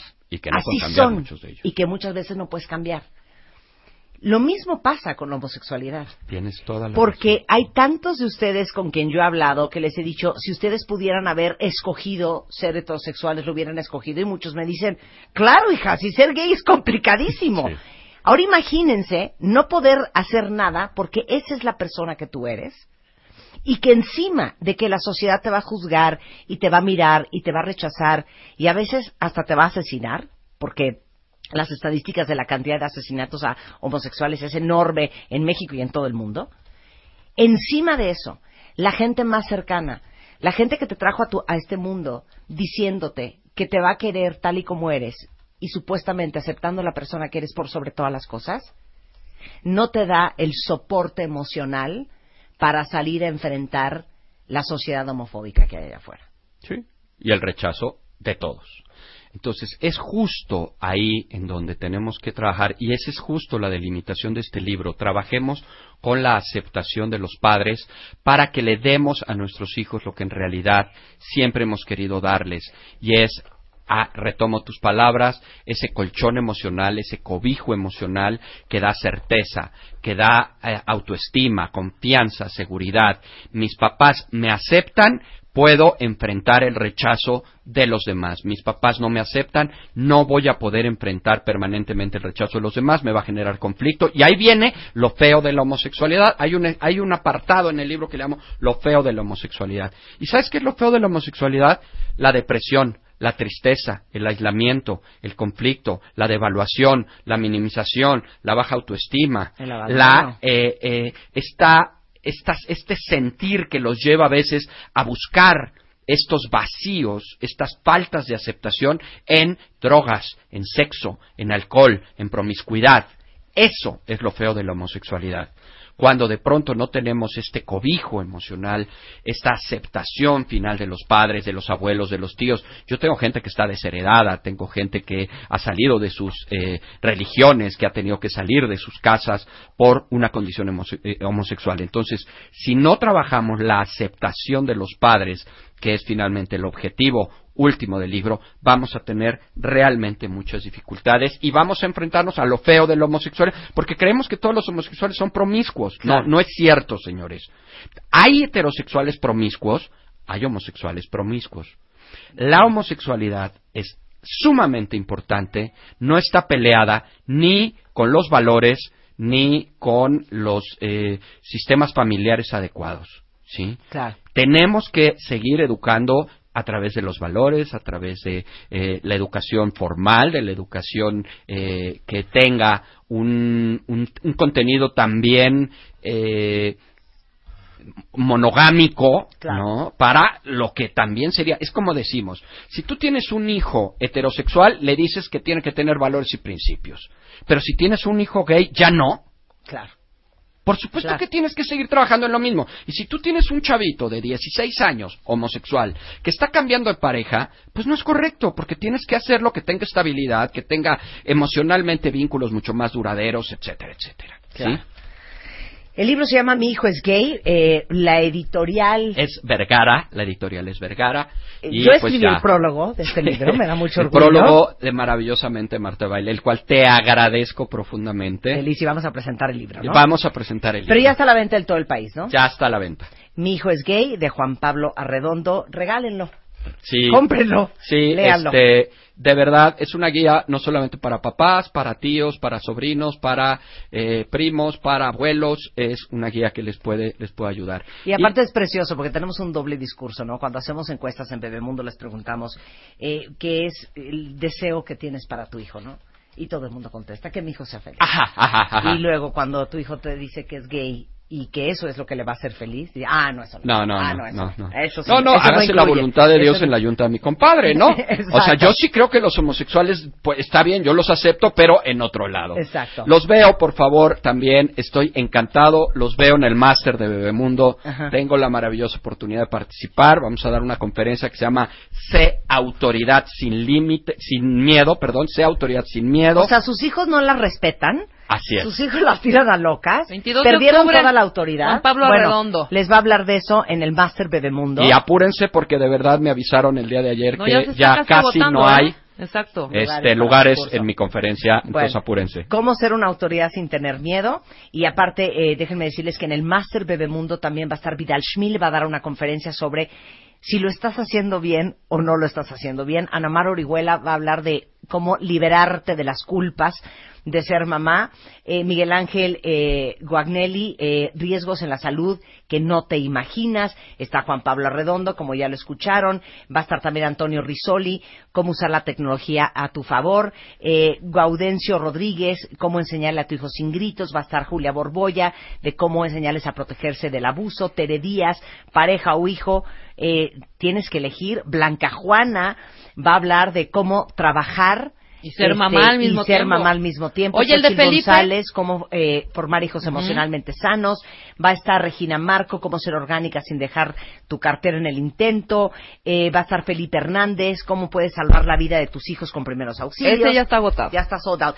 Métanse ya. El Master Bebemundo es el 22 de octubre, de 8 de la mañana a 8 de la noche. Ustedes eh, con nosotros en el Sheraton Marisabel de la Ciudad de México, aprendiendo a cómo ser la mejor mamá que ustedes pueden ser. E inscríbanse en Master eh, en bebemundo.com, diagonal Master Bebemundo. Y va a estar Rebeca Mangas. Tú, ah, y yo voy a estar también. No, ¿yo qué? Rebeca produce, la producción. Rebeca produce Pero todo el Marta va a máster estar y ahí, yo voy a mira. estar ahí Y también. no les quiero decir la estar- va a ser mi producción que Van a comer este evento, ¿eh? delicioso, la van a pasar bomba, van a estar con otras mamás que están La viviendo lo producción mismo. que están haciendo no Claro, se las quiero contar. Mejor espectacular. vayan a verla. Sí, no la este, lleven dinerito porque va a haber libros también. Ah, claro, y firma de autógrafos. Va a haber firma Claro. de libros también. Va a estar divertidísimo, van a comer delicioso, van a aprender muchísimo. Ese el 15 de octubre, el último día para inscribirse en bebemundo.com diagonal Bebemundo y es el 22 de octubre para que vayan organizando a su suegra, a su mamá, a su esposo, para que de 8 de la mañana a 8 de la noche ustedes estén concentradas solamente en ustedes y en aprender a ser mejores. Eh, y nada más antes de irnos, eh, bueno, ustedes saben que eh, Chico es una de las mejores marcas, una marca italiana de accesorios para bebés. Les cuento que, este, bueno, Mariana Colmenares, eh, que es eh, consultora certificada de lactancia por el Consejo Internacional de Lactancia, es pediatra, va a estar justamente en el Máster Bebemundo el 22 de octubre dando un taller de lactancia de la mano de Chico, que son unos grandes, grandes, grandes promotores de la lactancia. Y todas las dudas que tengan sobre lactancia, sueño, ablactación, posparto, Mariana se los va a resolver. Esto es cortesía de Chico, eh, patrocinador especial y oficial del Máster Bebemundo, para que todas las que van a estar en ese momento de amamantar o que están en ese proceso o que saben que van a regresar a amamantar, bueno, no saben todo lo que van a aprender con Mariana Colmenares, eh, consultora certificada en lactancia. Eh, con esto nos vamos a, a una pausa rapidísimo y regresamos. No tienen ustedes una idea las ganas que tengo de tener esta conversación. Hoy les traje un anestesiólogo. Todas las que se mueren de horror, hombres y mujeres, porque los van a operar y eso de que los duerman los pone con los pelos de punta. Hoy vamos a hablar con un anestesiólogo de todos los mitos y catástrofes con la anestesia. Regresando en W Radio, no se vayan. Master Bebemundo 2016. Nuevamente en la Ciudad de México. Un día completo. 20 especialistas. Conferencias y talleres de la mano de los mejores. Mamá 2.0 2016. 22 de octubre. Sheraton Mexico City, María Isabel Hotel. Más información e inscripciones en bebemundo.com. Son las 12.10 de la mañana en W Radio. Oigan, tenemos servicio a la comunidad para todos los dueños de un Samsung Galaxy Note 7. Como saben, Samsung se comprometió a hacer un programa de reemplazo global para este celular, del cual hablamos hace un par de semanas. Y desde que empezó el programa, bendito sea el Señor, 90% de los usuarios han decidido reemplazar su equipo anterior por el nuevo Galaxy Note 7. Más del 60% de todos los dispositivos Galaxy Note 7 han sido recuperados, los vendidos en Estados Unidos y en Corea han sido ya intercambiados a través de este programa. ¿Y qué creen? Los nuevos celulares ya están en México, así es que ya pueden ir a cambiar su celular. Y le pedí a Claudia Contreras, que es directora de marketing de Samsung Electronics México, que nos ayudara con este servicio a la comunidad de usuarios de Samsung. Hola, Clau. ¿Cómo estás, Marta? Bien, ¿y tú? Bien, también, muchas gracias. Bueno, van muy bien. Hay uno que otro despistado que tenemos que reencaminar, pero ya empezó el programa de reemplazo que fue hace dos semanas, ¿no? Sí, ya empezó. empe- no, empezamos el del reemplazo voluntario, lo empezamos ya hace casi un mes. Casi un mes. Pero ya el cambio por el Note, eh, ya Note por Note, eh, empezó desde el viernes pasado. Ok, entonces, todos los que tenían el Galaxy Note 7, el primero, que salió hace mes y cachito, lo tenían que ir a cambiar. Correcto. Y les iban a dar uno de reemplazo mientras que llegaba el nuevo Galaxy Note 7, ¿no? Así es. Ok, ahorita ya están los equipos aquí en México. Sí, ya llegaron los equipos, llegaron el viernes, estamos ya terminando toda la distribución a nivel nacional al final de esta semana y ya para, para que puedan cambiar el Note 7 que compraron antes del 15 de septiembre por el nuevo. Y una de las distinciones que va a tener es que el nuevo tiene el símbolo de la batería en verde cuando hoy normalmente lo tienes en blanco. Entonces, por eso vamos a reconocer cuáles son los Notes con eh, que ya tienen el eh, que ya son los que llegaron de nuevo. Ok, entonces, ¿qué tienen que hacer los que no estaban ni enterados de este asunto? tienen que ir a cambiar su Note 7 a- al, al lugar donde lo compraron. de Siempre que lo hayan comprado antes del 15 de septiembre, ¿no? Siempre, sí, porque después paramos la venta. Entonces, quien lo haya comprado antes del 15 de septiembre puede irlo a cambiar a cualquiera de los tres carriers. Si lo compraron en una tienda departamental, tienen que ir con el carrier del que es el teléfono. Y además a la gente que lo haga se le va a regalar un mes de renta gratis. Buenísimo. A ver, explícalo del carrier. Si es AT&T, AT&T, si es Telcel, Telcel, si es Movistar, Movistar, este, Así es. con el carrier con el que lo compraste, ahí lo vas a ir a cambiar y te van a dar la versión nueva que tiene la batería en verde, no en blanco. Así es. ¿Ok? Exactamente. Inclusive la gente lo, lo compró en una tienda departamental, pero tu teléfono es de Telcel o de AT&T o Telefónica, tienes que ir no a la tienda departamental, sino a la cualquier centro de atención de los carriers. Ahora, importantísimo, que hay que aclarar, Clau. Esto no tiene ningún costo, ¿eh? No Que no los timen, sí. No tiene costo y por el contrario, te debe de dar, te deben de dar un mes gratis Ok. de renta. Ahora, ¿por qué les conviene? Porque van a tener la nueva versión. Y segundo, como lo mencionaste ahorita, el primer mes va a ser gratis, ¿no? Así es, y también porque, como te, te había comentado, se bajó ya por software la batería al 60%. Entonces también te conviene, porque si quieres tener, todos sufrimos de la batería, Claro. si quieres tener tu batería al 100%, necesitas re- reemplazar tu Note 7 anterior por la nueva. Buenísimo. Entonces queda clarísimo. Todos los que compraron el Galaxy Note 7 antes del 15 de septiembre ya pueden ir con su carrier a cambiarlo por el Galaxy Note 7. Van a Así saber qué es el nuevo porque el iconito de la batería antes era blanco, el nuevo es verde y aparte les van a dar un mes gratis este por haber hecho este cambio. Así es, pues muchísimas gracias, Marta. no, hombre, gracias a ti, Clau. Que estés muy bien. Siempre al, al servicio, Samsung al servicio de la comunidad. Muchas gracias. Órale, te mando un beso, Clau. No, Gracias, ¿eh? gracias, bye. 12, 14 de la tarde en W Radio. Miren, no tienen ustedes las ganas, creo que es la primera vez que tenemos en este programa a un anestesiólogo. Todos los que han amenazado al anestesiólogo en una cirugía mayor, en una cirugía menor, en una liposucción, y que le han dicho, doctor, por favor, no me quiero morir por la anestesia. Doctor, por favor, sí me quiero despertar. Somebody, somebody, somebody help us. Les traje a una eminencia, directamente desde el Hospital ABC en la Ciudad de México, el doctor César Zambada Zazueta, médico especialista en medicina crítica y anestesiología. El doctor es anestesiólogo. ¿Qué hacemos, César? Por eso no nos hemos hecho nada en esta panza que traigo de aguamielera. Yo si no le tuviera miedo a la anestesia, César, ya me hubiera liposuccionado hasta el páncreas. Yo también. Yo me hubiera yo puesto chichis, Nalgas. subido chichis, ponerme nalgas, quitarme abdomen. Claro. Hacerme una cinturita como de brasileira. Eh, Que exacto. me hagan el hoyito así en, el- en la espalda. Claro, ¿no? claro, chaparrera. Sí, claro, que me trepen, Chaparrera. que me trepen el, el Párpado. esta cosa del párpado. Todo nos hubiéramos Todo. hecho si no te tuviéramos miedo. A ti y a todo tu gremio. a mí no me Exactamente. miedo.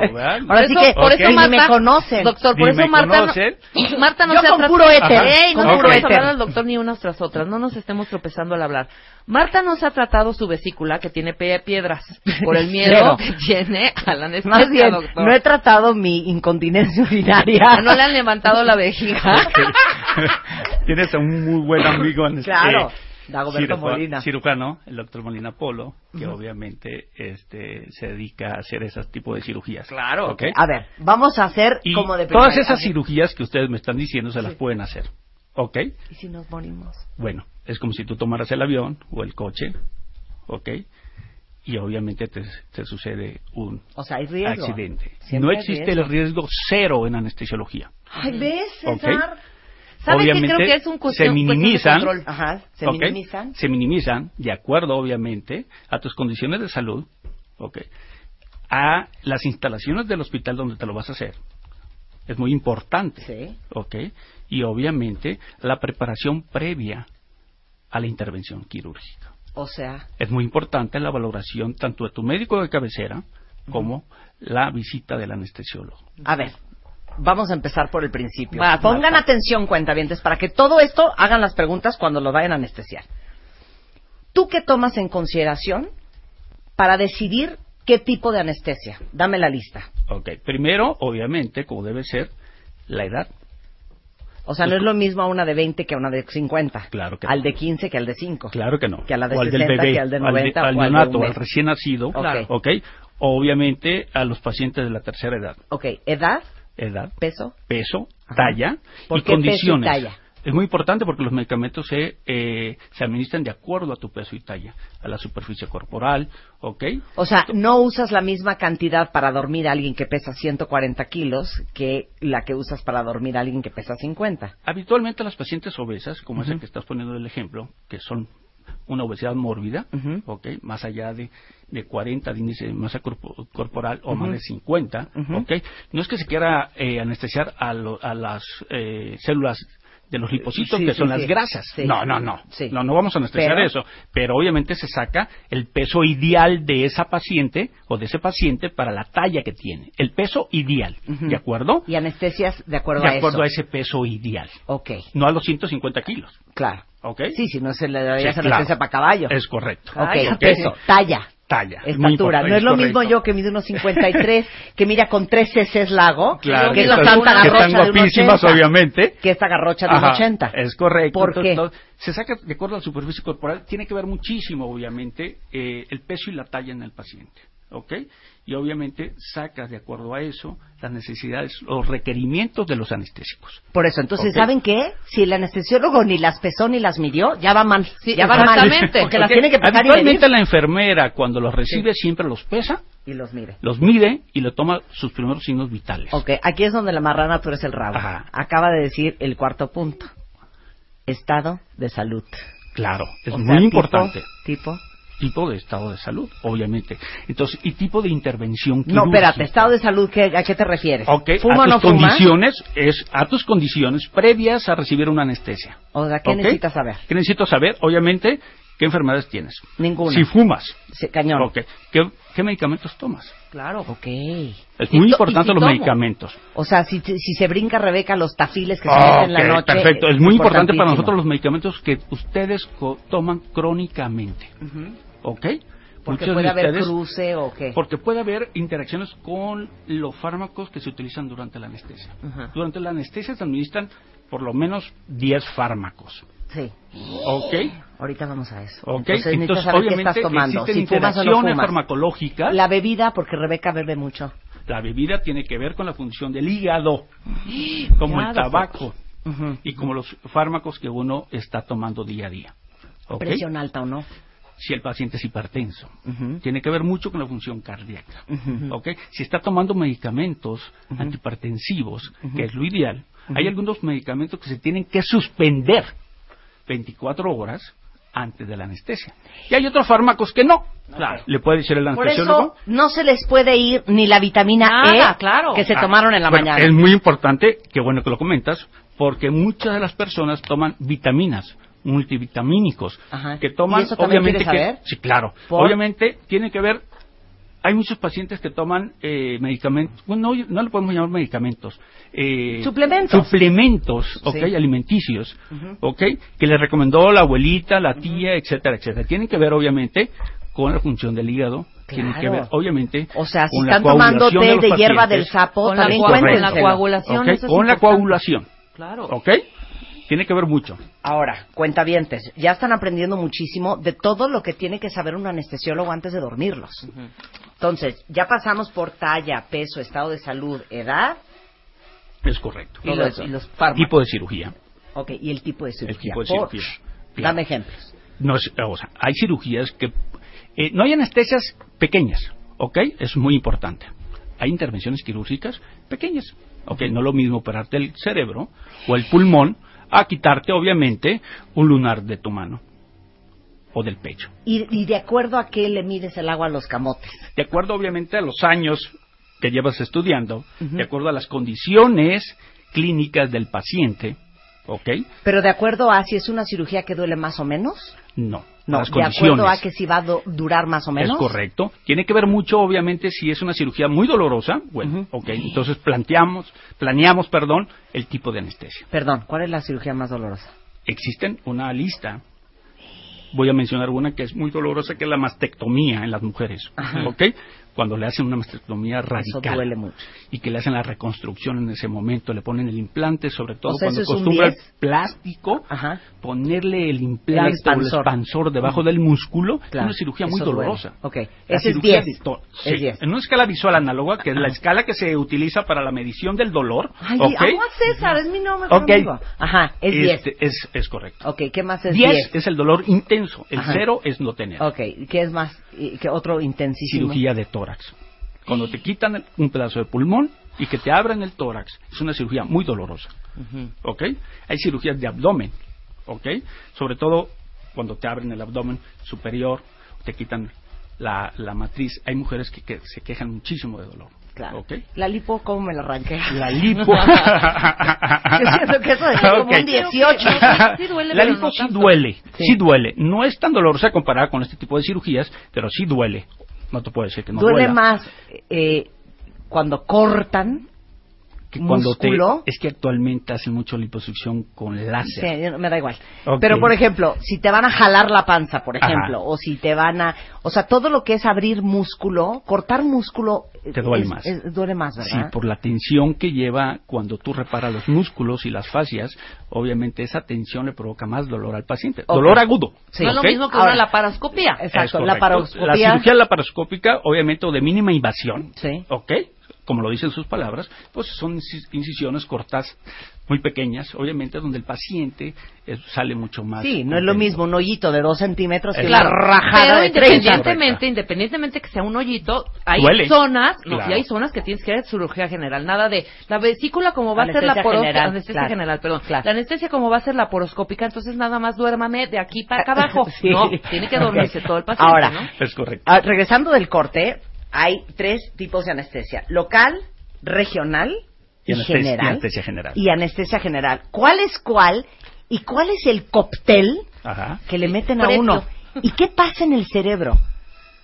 no sientes porque estás dormido, se registra o no se registra el dolor. Y si no te despiertas nunca. Regresando con el doctor César Zambada Zazueta, del staff médico del Hospital ABC, Anestesiología, en W. En W. Nosotros nos vamos a corte. Marta de baile, en W. Estamos donde estés. No, bueno, ya nació una nueva estrella, ¿eh? El, el- el doctor César Zambada es anestesiólogo del staff eh, médico del Hospital ABC aquí en la Ciudad de México, del Hospital Inglés. Y bueno, no sabes la retaíla de tweets que te han llovido. O sea, Oye. una cuenta bien te dice, ¡carajo! ¿Y la cesárea qué? Y otros Claro. dicen que eres su circo ángel. ¿Puedo decir algo rapidísimo? Sí. Cuando operaron a mi mamá que tenía un miedo total, pues ya la habían operado otras veces, pero hace mucho. La operaron hace cuatro meses de la vesícula. Cuando despertó, porque tuvo una... Besó en la boca de lengua al No, anestesiólogo. tuvo una plática previa, como tú lo hiciste con el anestesiólogo, y cuando despertó y bajamos, que nos dice el doctor, ya pueden ver a su madre, no sé qué, no sé cuánto, bajamos, estaba semidormidita, obviamente, pero agarrándole la mano al, al anestesiólogo con tal fervor, que la saludamos, ¿crees que nos peló? O sea, eran unos besos a la mano del anestesiólogo. No, ¡Impresionante! no. Yo nunca he tenido una cirugía Qué mayor, bárbaro. pero si la tuviera y me despierto y estoy viva, Porque está le doy un beso en la boca al anestesiólogo, sin duda alguna. Bueno, sí, se convierte en un ángel, ¿eh? Sí, claro. Ahí Perdón, cuidando- el anestesiólogo es quien te mete y quien te saca. ¿eh? Exactamente. O sea, ya el doctor abrirá y sacará cosas, pero el anestesiólogo Claro. es básico. César, ¿cuáles son los tipos de anestesia? Básicamente existen tres tipos de anestesia. Ok. La anestesia local, que es la que habitualmente administran eh, los pacientes, los médicos odontólogos, Ujú. ¿ok? Para la extracción de piezas dentales, ¿ok? O existe también la anestesia tópica, tópica que nada más anestesia piel, tejidos, ¿ok? Muy superficiales, ¿ok? O con un Que inyectas en el lugar. Es correcto. ¿Y qué Inyecta- duerme? Duerme la piel, obviamente duerme parte de los músculos nada más, pero local. ¿Ok? Es con anestésicos locales o anestésicos, obviamente, de ungüento que existe en el Sí, mercado. sí, sí. ¿La ¿Ok? raquia entra aquí? No, la Ah, raquia entra dentro de la otro tipo de anestesia que es la anestesia regional. Ok, regional. Esa Ok, suena ahí muy entra internacional. precisamente Ajá. la anestesia epidural y, suba- y subaranoidea, que se utilizan más sobre ¿Y su todo qué? Aranoidea. No te pongas pesado. Subaranoidea. ¿Qué es es un bloqueo en la espalda, Ajá. ¿de acuerdo? Es un bloqueo en la espalda para precisamente algún tipo de cirugías. ¿En cuál es lo que más se utiliza este tipo de anestesia? Las cesáreas, los partos. ¿Ok? Porque hay que cuidar el, el binomio madre e hijo. ¿Ok? Entonces son- los medicamentos son los que menos circulan y pasan al torrente sanguíneo y van a, a deprimir al niño. Y lo que queremos es que el niño salga bien. Ok, te voy a hacer una pregunta, porque todo esto va a ser con preguntas incluidas. ¿Por qué cuando tenemos un hijo no nos pueden meter una inyección que suena horrendo y me acaba de dar un freak hacia adentro en la vagina? ¡Ay, ya, hija! Como te inyectan la, la, la, la encía, que Luz quiere llorar. Como te inyectan la encía Sí, para arrancarte la muela, que te inyectan la vagina, porque eso no funcionaría para un parto. Mm, Porque sería una anestesia muy local. Obviamente no es suficiente para bloquear el dolor del parto. Desde las trompas de falopio hasta la entrada. No es suficiente para bloquear, obviamente, si, si te hacen una incisión, o sea, hace una cortada para hacerte la cesárea y extraer al, al producto, ¿no? Al Entonces, regional, porque cuando te meten la raquia en la columna, que no doy crédito, Ajá. porque aparte, ¿cuánto espacio tienes para atinarle? Bueno, de hecho, se va por niveles de la columna, ¿ok? Esos espacios Ah. son pequeños, uno o dos milímetros, entre una eh, vértebra y, Y otra, otra. y hay que entrar ahí con la aguja, ¿ok? Hasta el espacio epidural o subaranoideo, donde se inyectan los anestésicos locales para hacer el bloqueo. el y se duerme desde esa vértebra Sí, hasta, Es correcto, hacia, hacia Hasta las hasta los piernas. pies. hasta los pies. Es correcto. La mitad del cuerpo para. Suficiente para que te operen, piernas. obviamente te hagan una cesárea, te hagan una histerectomía, te hagan una cirugía de cadera, Sí. ¿ok? Ahora, no doy crédito el margen de error que tienen. O sea, uno o dos milímetros, ¿cómo le atinas? Precisamente existen técnicas. Obviamente por eso te lleva, la especialidad de anestesiología te lleva muchos años. Claro, porque aparte te dicen, para los que nunca han parido, No se mueva. hágase usted bolita como feto, y luego viene lo peor, te dicen, no se vaya a mover. Porque claro, si te mueves no le atinan y casi casi No, te quedas si te mueven, obviamente podemos eh, caer en el, en el riesgo, que existe obviamente, de perforarte y tú, espérame, no pasa nada. Simple y sencillamente, obviamente, tú vas a tener más dolor de cabeza en el posoperatorio. Ok. ¿De acuerdo? Si no la atinaste a la Sí, primera. es correcto y obviamente eso es lo más, eso es lo más riesgoso. Eso Ajá. es lo que tememos más los anestesiólogos. Eso es regional. Eso es la regional. regional, la anestesia regional, siempre va en la columna. Siempre va en la columna o se hace todavía más eh, localizada cuando haces un bloqueo, un bloqueo obviamente de un nervio para un para bloquear obviamente el nervio ciático, es decir, el nervio que va hacia la cadera y hacia las extremidades inferiores. ¿ok? Ese también puede es ser. correcto. No te pueden hacer bloqueo regional en la nuca. Te pueden hacer bloqueos regionales donde tú quieras, ¿ok? En el hombro, eh, en la muñeca. ¿ok? En, en el nervio ciático. ¿Y cómo Son sabes? los más comunes. ¿Cómo sabes hasta dónde va a esparcirse esa anestesia? Bueno, clínicamente, de acuerdo a la sensibilidad, obviamente y anatómicamente, ¿ok? Llega uno de acuerdo a este, a lo- al líquido que se está inyectando y al volumen de los anestésicos, hasta, hasta dónde vamos a llegar con el bloqueo. O sea, esto me alcanza para 44 centímetros cúbicos. Entonces esto va a tapar la ingle de la señora, el dedo del pie La y parte de la nalga. O sea, eso lo tienes claro. Es correcto. Ok. Ahora vamos con la tercera, el tercer tipo de anestesia. General. O sea, jetona. La anestesia general, obviamente, eh, todo el mundo le tiene miedo a la anestesia general. Y bueno, existen obviamente sus historias, porque es la anestesia general. Hoy en día les puedo decir que la anestesia general, como todas las anestesias, ha disminuido. La incidencia de errores o de eh, catástrofes o de incidentes, como se dice en, anestesia o en la medicina. Sí. ¿Ok? ¿Por qué? Porque obviamente necesitan no- eh, tenemos normas donde tú tienes que ser sometido a una anestesia y tienes que tener los mínimos equipos de monitoreo para estarte vigilando. El corazón, el Vigilándote pulso, todo. Sí. Corazón, tu respiración. ¿ok? Es decir, tus signos vitales. ¿ok? Es decir, la profundidad anestésica. ¿ok? Es decir, la relajación que necesita durante la anestesia, ¿ok? Y aún así, aún así, como les comentaba al, al inicio de la plática, no tenemos un riesgo cero, Ay, qué horror. ¿ok? Claro, claro. No existe el riesgo cero en la anestesia. Exacto. Bueno, ahorita entramos en los horrores, porque vamos a hablar de que claro que puedes ser alérgico a la anestésica, les tengo esa mala noticia. Y claro que te puedes morir. Pero, claro que te puedes Totalmente. morir. ¿Te puedes morir? Tristemente sí. Ay, Te claro. puedes Qué horror, morir. César, qué pesado, Pero es como ¿eh? tú tomas el, el avión y vas a Europa, ujú. nadie te asegura Sí. que vayas a llegar. Sí, pero ¿para qué le estás tentando las, las, los- Ok. Ay, sí, al león? ¿De acuerdo? Ok, ahora, ¿qué es la anestesia general? ¿Dónde es? La anestesia general se puede administrar de, for- de diferentes formas, ¿ok? Ya sea inhalada, Ajá. es decir, a través de la respiración, con un anestésico inhalado, como comentamos acá afuera, como el éter, en sus inicios de la anestesia, y de- desde entonces, de 1840 y tantos, ¿ok? Pues han ido evolucionando los anestésicos inhalados. Cada día existen anestésicos más predecibles. ¿ok? Con mayor seguridad para el paciente. Es un tipo de anestesia, la Ujú. anestesia inhalada la anestesia intravenosa. ¿ok? Que todo se, se administra a través de un suero, De la vena. ¿ok? Para todas las anestesias generales necesitamos un suero, Sí. porque mucha gente llega, obviamente, porque me va a picar, Sí. ¿ok? Le tengo miedo a la- al piquete. No, señora, no les tengan miedo. Es una vía de seguridad para ustedes y para el anestesiólogo. Claro, porque cualquier Porque cosa nadie ahí estamos metes- exentos a que usted presente una reacción alérgica, que puede que ser leve o puede ser, internal. obviamente, Claro. es correcto, o puede ser severa, como un choque anafiláctico. Entonces tenemos la vía, que es la vía intravenosa, donde administramos los medicamentos necesarios pues, para responder a ese. Ahora, la anestesia general, o la local o la regional, toda actúa sobre el sistema nervioso. Es correcto, ¿Y ¿Qué pasa en el cerebro? ¿Qué pa- ok, pasa obviamente que bloquea, ok, neurotransmisores.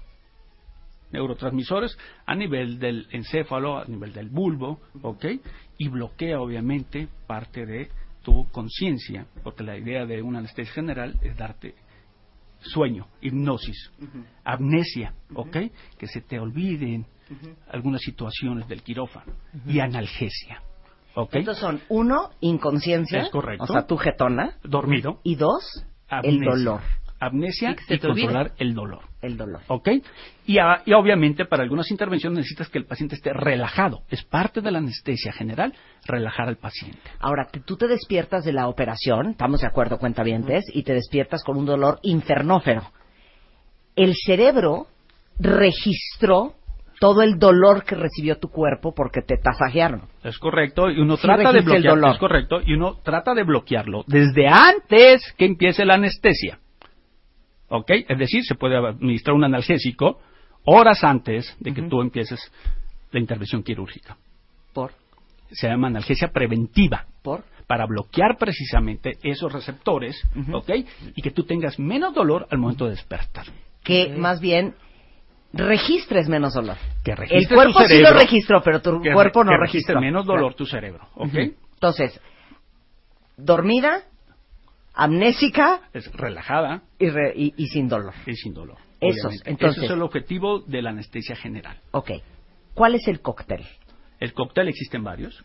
Todo depende de la enfermedad coadyuvante y el tipo de cirugía que te vayan a realizar. Ujú. ¿Ok? Por eso existen diferentes tipos de anestesia. A ver, ¿Ok? divídeme. ¿Ok? La más usada, creo que hoy en día, es la anestesia general balanceada. ¿Balanceada por qué? Porque te- administramos un medicamento que te da precisamente la hipnosis, el más común, como ya saben todos, es el propofol, por el Sí, caso de Michael Jackson. Claro, Michael Jackson se es murió correcto. por propofol. Es correcto, es de los Ujú. más utilizados, es el hipnóptico eh, actual más utilizado, ¿ok? Necesitas obviamente que el paciente esté relajado, necesitas un relajante muscular, necesitas un analgésico potente, obviamente como los narcóticos. ¿ok?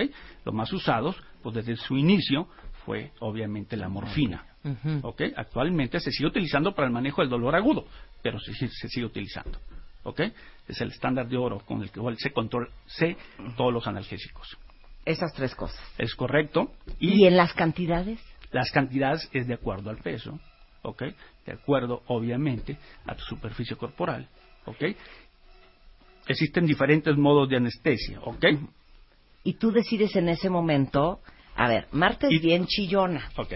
Le voy a poner un poco más de lo que viene siendo su Bueno, la relajante. respuesta, la respuesta uno la ve minuto a minuto durante la anestesia. O sea, No, yo no, como anestesiólogo, yo no te puedo abandonar, no te puedo dejar ahí solita, ¿ok? Y no le puedo poner el, el piloto automático y me voy ¿Qué a tomar un viendo? café. Claro, ¿ok? ¿qué estás viendo? Estoy- estamos viendo, obviamente, tu respuesta de tus signos vitales, ¿ok? Tu- tus respiraciones, Ujú. tu estado metabólico, cómo estás orinando, Ujú. ¿ok? Tu respuesta de tu cerebro, ¿ok? Ujú. Ajá. Entonces, tu, tu corazón, Ujú. ¿ok? Todo eso se está registrando en los monitores que tenemos en las máquinas de anestesia. ok. ¿ok? ¿Qué harías si de repente estoy anestesiada porque ya me animé a hacerme una lipo? Y de repente oyes esto.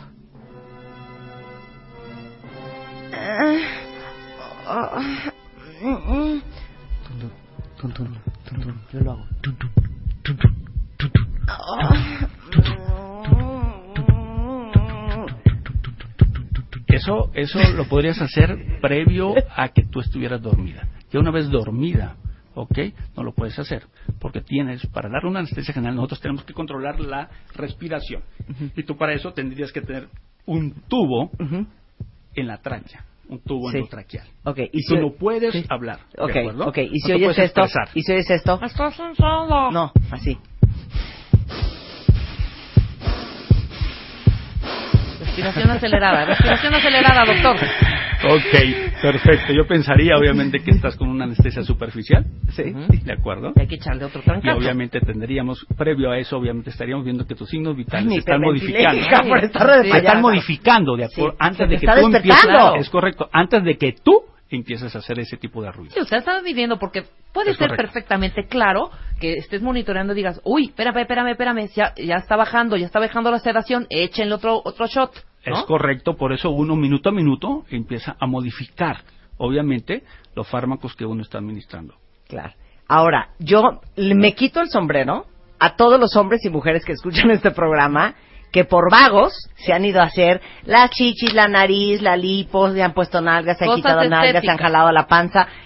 Porque al final, si te tienen que arrancar la vesícula, si te tienen que hacer este una, no sé, este Una apendicitis, hija, una sea, apendicitis, de- una operación de corazón abierto porque Claro. ya no hay de piña, bueno, pues ya ni modo. Claro. Pero por andar de vago, correr ese riesgo, porque les tenemos una noticia. Uno puede llegar y decirle al anestesiólogo, ay ya, César, nada más duérmeme las chaparreras para lo de la lipo. Pura anestesia local.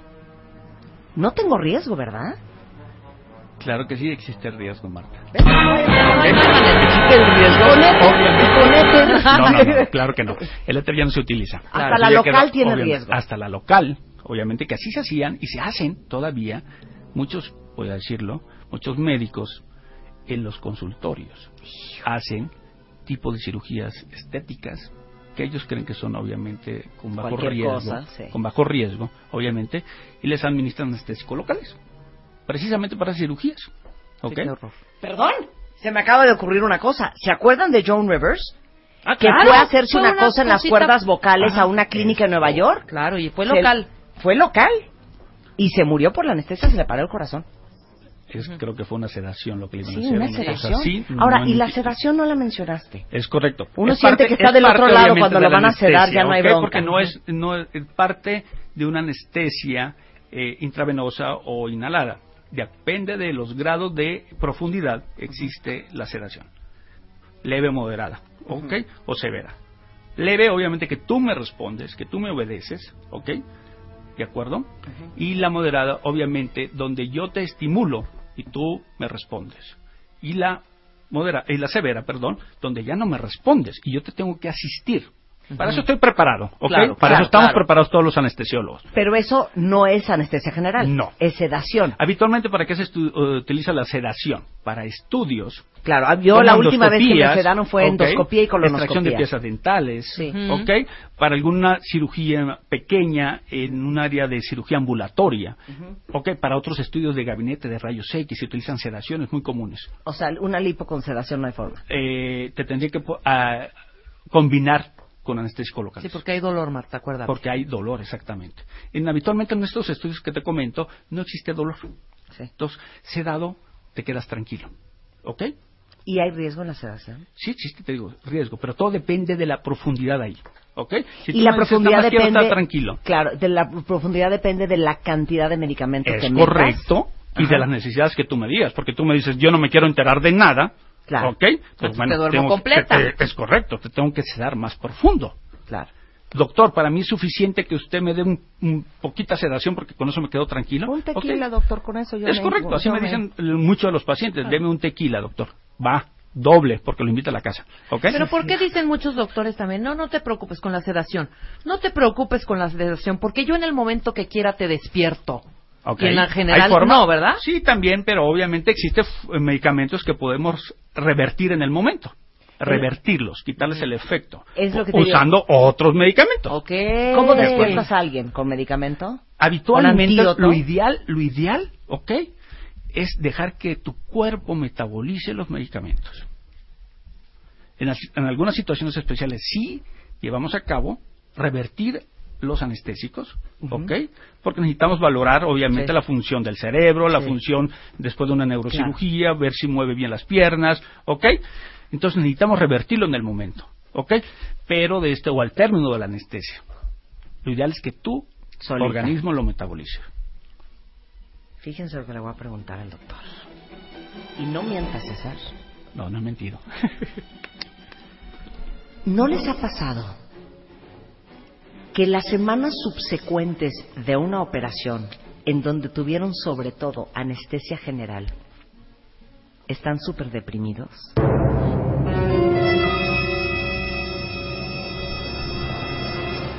¿La anestesia deprime? Eh, yo creo que la anestesia per se no te deprime. Eh, muchas veces es todo el contexto de tu enfermedad, de los días que llevas en el hospital, ¿ok? De, obviamente, de la intervención quirúrgica y de tu diagnóstico. Claro, claro. Más que el químico. Más que el químico. Pero ¿Por qué? Porque los anestésicos se eliminan habitualmente. Es lo que te iba a decir, ¿en, cuánto horas. tiempo se, de- se eliminan? En el- Está se libre. eliminan habitualmente en 3, 4 horas. ¿Ok? Unos se eliminan en 15 minutos. Bueno, pero Yo pensé que te modos- quedabas con anestesia en el cuerpo como No, no, dos, no, tres semanas y que por eso Bueno, andabas deprimido. Obviamente hay algunos medicamentos que tardan más en metabolizarse. Claro. Dos, tres, dos, Ujú. tres días. Claro. Pero obviamente esos cada día se utilizan menos. ¿Ok? Oye, preguntas de morbo. Dice aquí Rosita. No sabes la atención que te están poniendo todos los cuentavientes. ¿Qué pasa, Doc, si te despiertas en medio de una cirugía? ¿Por qué pasa eso? Ok, como les comentaba, hay intervenciones donde uno como médico y por el tipo de cirugía requiere que el paciente despierte Ok. para valorar obviamente sus funciones, ¿ok? Hay un tipo de cirugía para Alzheimer que se utiliza precisamente, ¿ok? Y el paciente está sedado y estás despierto, entonces lo que tú estás valorando es que mueva la- el brazo derecho, el brazo izquierdo, la pierna derecha, la pierna izquierda, ¿ok? Estás valorando. Sí existen casos donde el paciente se despertó durante no la fue cirugía, suficiente. porque no fue suficiente, porque fallaron algunos mecanismos tanto de anestesia como de la máquina de anestesia. Métanse a YouTube para que vean la operación de los rusos de cerebro, que es el, el- está sedado, pero está consciente. Es correcto. Y le están diciendo, a ver, a la Es izquierda, correcto. a la derecha, Sí. y Es está abierto correcto. el cerebro. Claro. Oye, dice aquí una cuentaviente. A mí, en mis dos cesáreas se equivocaron. Mido unos 50, César. Me durmieron en la primera el pulmón. ¿Te pueden dormir el pulmón? No. ¿O se El colapsó pulmón, no el se- pulmón? el pulmón no No. se duerme. ¿Ok? No. El pulmón puede colapsarse, puede Sí, un colapsar. ¿Ok? Y en la segunda, escuchaba yo todo. Los cuchicheos de los doctores. O sea, no Pero estaba no sé si estaba dormida. Claro. O estaba con un bloqueo Claro. regional. ¿Cuál es el mejor consejo que le puedes dar a cualquiera de mis cuentavientes que pudieran ser pacientes en algún momento de un anestesiólogo? Bueno, lo primero es obviamente estar mano a mano con su médico tratante y con su anestesiólogo. Sí, hay que conocerlo antes. Conocerlo, platicar, despejar dudas, ¿ok? Del tipo de anestesia. Son muy importante esa plática preanestésica con el paciente. Y saben que es la verdad, César, acéptalo. Muchas veces conoces al anestesiólogo ya con la vena pinchada, ya con la bata puesta, encuerada y acostada en la camilla. Ahí conoces al Es anestesiólogo. correcto porque habitualmente el cirujano es el que capta al paciente No, y nos dicen "Ten- tienes cirugía a tales horas. no, hay que conocer Entonces al llegamos nosotros a valorar al paciente ya en la habitación. Al dos para las hospital. siete, a dos Es correcto. No. ¿Ok? Y ahí se despejan dudas, nos sentamos, platicamos, ¿ok? Muchas veces hacemos clip, hay veces que no hacemos clip con el, con el paciente porque le decimos que se puede morir, que puede tener una, hacer una reacción an- anafiláctica, pero le digo, señor, ustedes están en toda su eh, voluntad de decir, ¿sabes qué? Pues no me Claro, opero. Claro. Pero lo ideal es tener una cita con tu anestesiólogo antes de la operación. Eh, de- lo ideal sería que el anestesiólogo, obviamente, eh, se pusiera en contacto con el paciente y despejara sus dudas. Ahora, perdón, ya nos tenemos que ir y no me quiero quedar con esta pregunta. ¿Sí existe la alergia a la anestesia? Es con- no, no, no. En anestesia y en cualquier, la administración de cualquier medicamento. ¿Ok? Y no, no hay prueba. Mm, Realmente eh, no minimiza los riesgos. ¿Ok? Y el que tú salgas negativo con una prueba de contra un fármaco, no descarta que durante el, el acto quirúrgico, ¿ok? O la siguiente dosis que te administren, vayas a hacer una reacción alérgica. Por eso se dejaron de hacer, precisamente. Claro. Por eso se dejaron de hacer. Pero casi siempre lo sacas. Es muy importante. Algo que quiero aclarar, porque muchos llegan y los pacientes dicen, eh, tiene que traer ayuno. Ayuno, el ayuno, el ayuno. ¿Qué es el ayuno? No ingerir líquidos, no ingerir sólidos horas antes de una cirugía.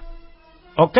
Por el riesgo de broncoaspiración. ¿Qué es broncoaspiración? Que se vayan los jugos gástricos o los alimentos al pulmón y se compliquen. ¿Ok? Pues nada, de Entonces, que hay bueno, es una galleta. ya no le voy a decir. no, no, no, no. Ayuno es sin alimentos, sin líquidos. Para cada edad existen, obviamente, no es lo mismo un neonato que un adulto. Entonces, un neonato se deja menos tiempo en ayuno que un adulto, un, un paciente pediátrico. ¿Ok? Claro, claro. Bueno, pues la verdad es que todos los que se han operado, todos los que han parido y salieron vivos de la operación es un milagro. No, bueno, no, pues dele no, gracias, no, no, dele no, no, gracias no. a que tienen Es- un buen anestesiólogo. Es correcto, Sí. por eso es básico. Un, Claro. Obviamente el anestesiólogo tiene que estar capacitado, el médico tiene Son que estar capacitado. los anestesiólogos, y tiene- pues, que tienes que tener un hospital, obviamente, con todo lo que se requiere para presentar cualquier evento adverso. El doctor César Zambada, Zazueta, es anestesiólogo, pertenece al staff médico del hospital ABC, por si alguien lo quiere Oye, contactar. oye, ¿Dónde doc. te encuentran o qué? En el hospital ABC. ABC, en el hospital ABC. Pero es que, Pues por ejemplo, si yo tengo un doctor rápidamente le digo, no quiero que sea el doctor Zambada, ¿puedes ir a, a- asistir a ese doctor? Ese Sí, habitualmente los médicos eh, Traen a su equipo. traen a su equipo. Es correcto, porque así es entendible, se entienden, se, obviamente saben cómo trabajan, ¿ok? Y habitualmente trabajan con sus equipos. Te queremos. Ah. Ha sido un gran descubrimiento. Ya ven todo lo que aprendieron hoy, cuentavientes. Qué diversión. Oigan, este, ya nos tenemos que ir, o sea, no saben todos los pendientes que me quedé, entre ellos, que para todos los que andan sin chamba, y se los dije ayer, eh, y quieren venir mañana a una asesoría con el tiburón de baile al aire, porque no tienen chamba y no están entendiendo qué están haciendo mal, escríbanos a radio.martadebaile.com y con gusto hacemos un casting y los invitamos. Venga. Y acuérdense que eh, tenemos eh, ahorita en donadora.mx, ¿se acuerdan de Sergio Manuel el Chavo Tlaxcalteca que está cumpliendo su sueño de bailar para la Academia de Danza de Bellas Artes? Oigan, si quieren donar para la estancia de Manuel en, en México, entren a donadora.mx, su nombre es Sergio Manuel y se aceptan todas las donaciones si quieren ayudar. Este, ahora sí que en el marco de Gatito Soy Chingón, Gatito Baila Manuel, este, pueden también seguir a Sergio Manuel en arroba cero Manuel Rojas, pero sobre todo ayudarle, este, porque pues es un A donar, chavo a donar. apretado de lana y está haciendo su sueño aquí en la Ciudad de México, es el de Tlaxcala. Entonces ayúdenle en donadora.mx con lo que sea su voluntad. Estamos de regreso mañana en punto a las 10. Bye.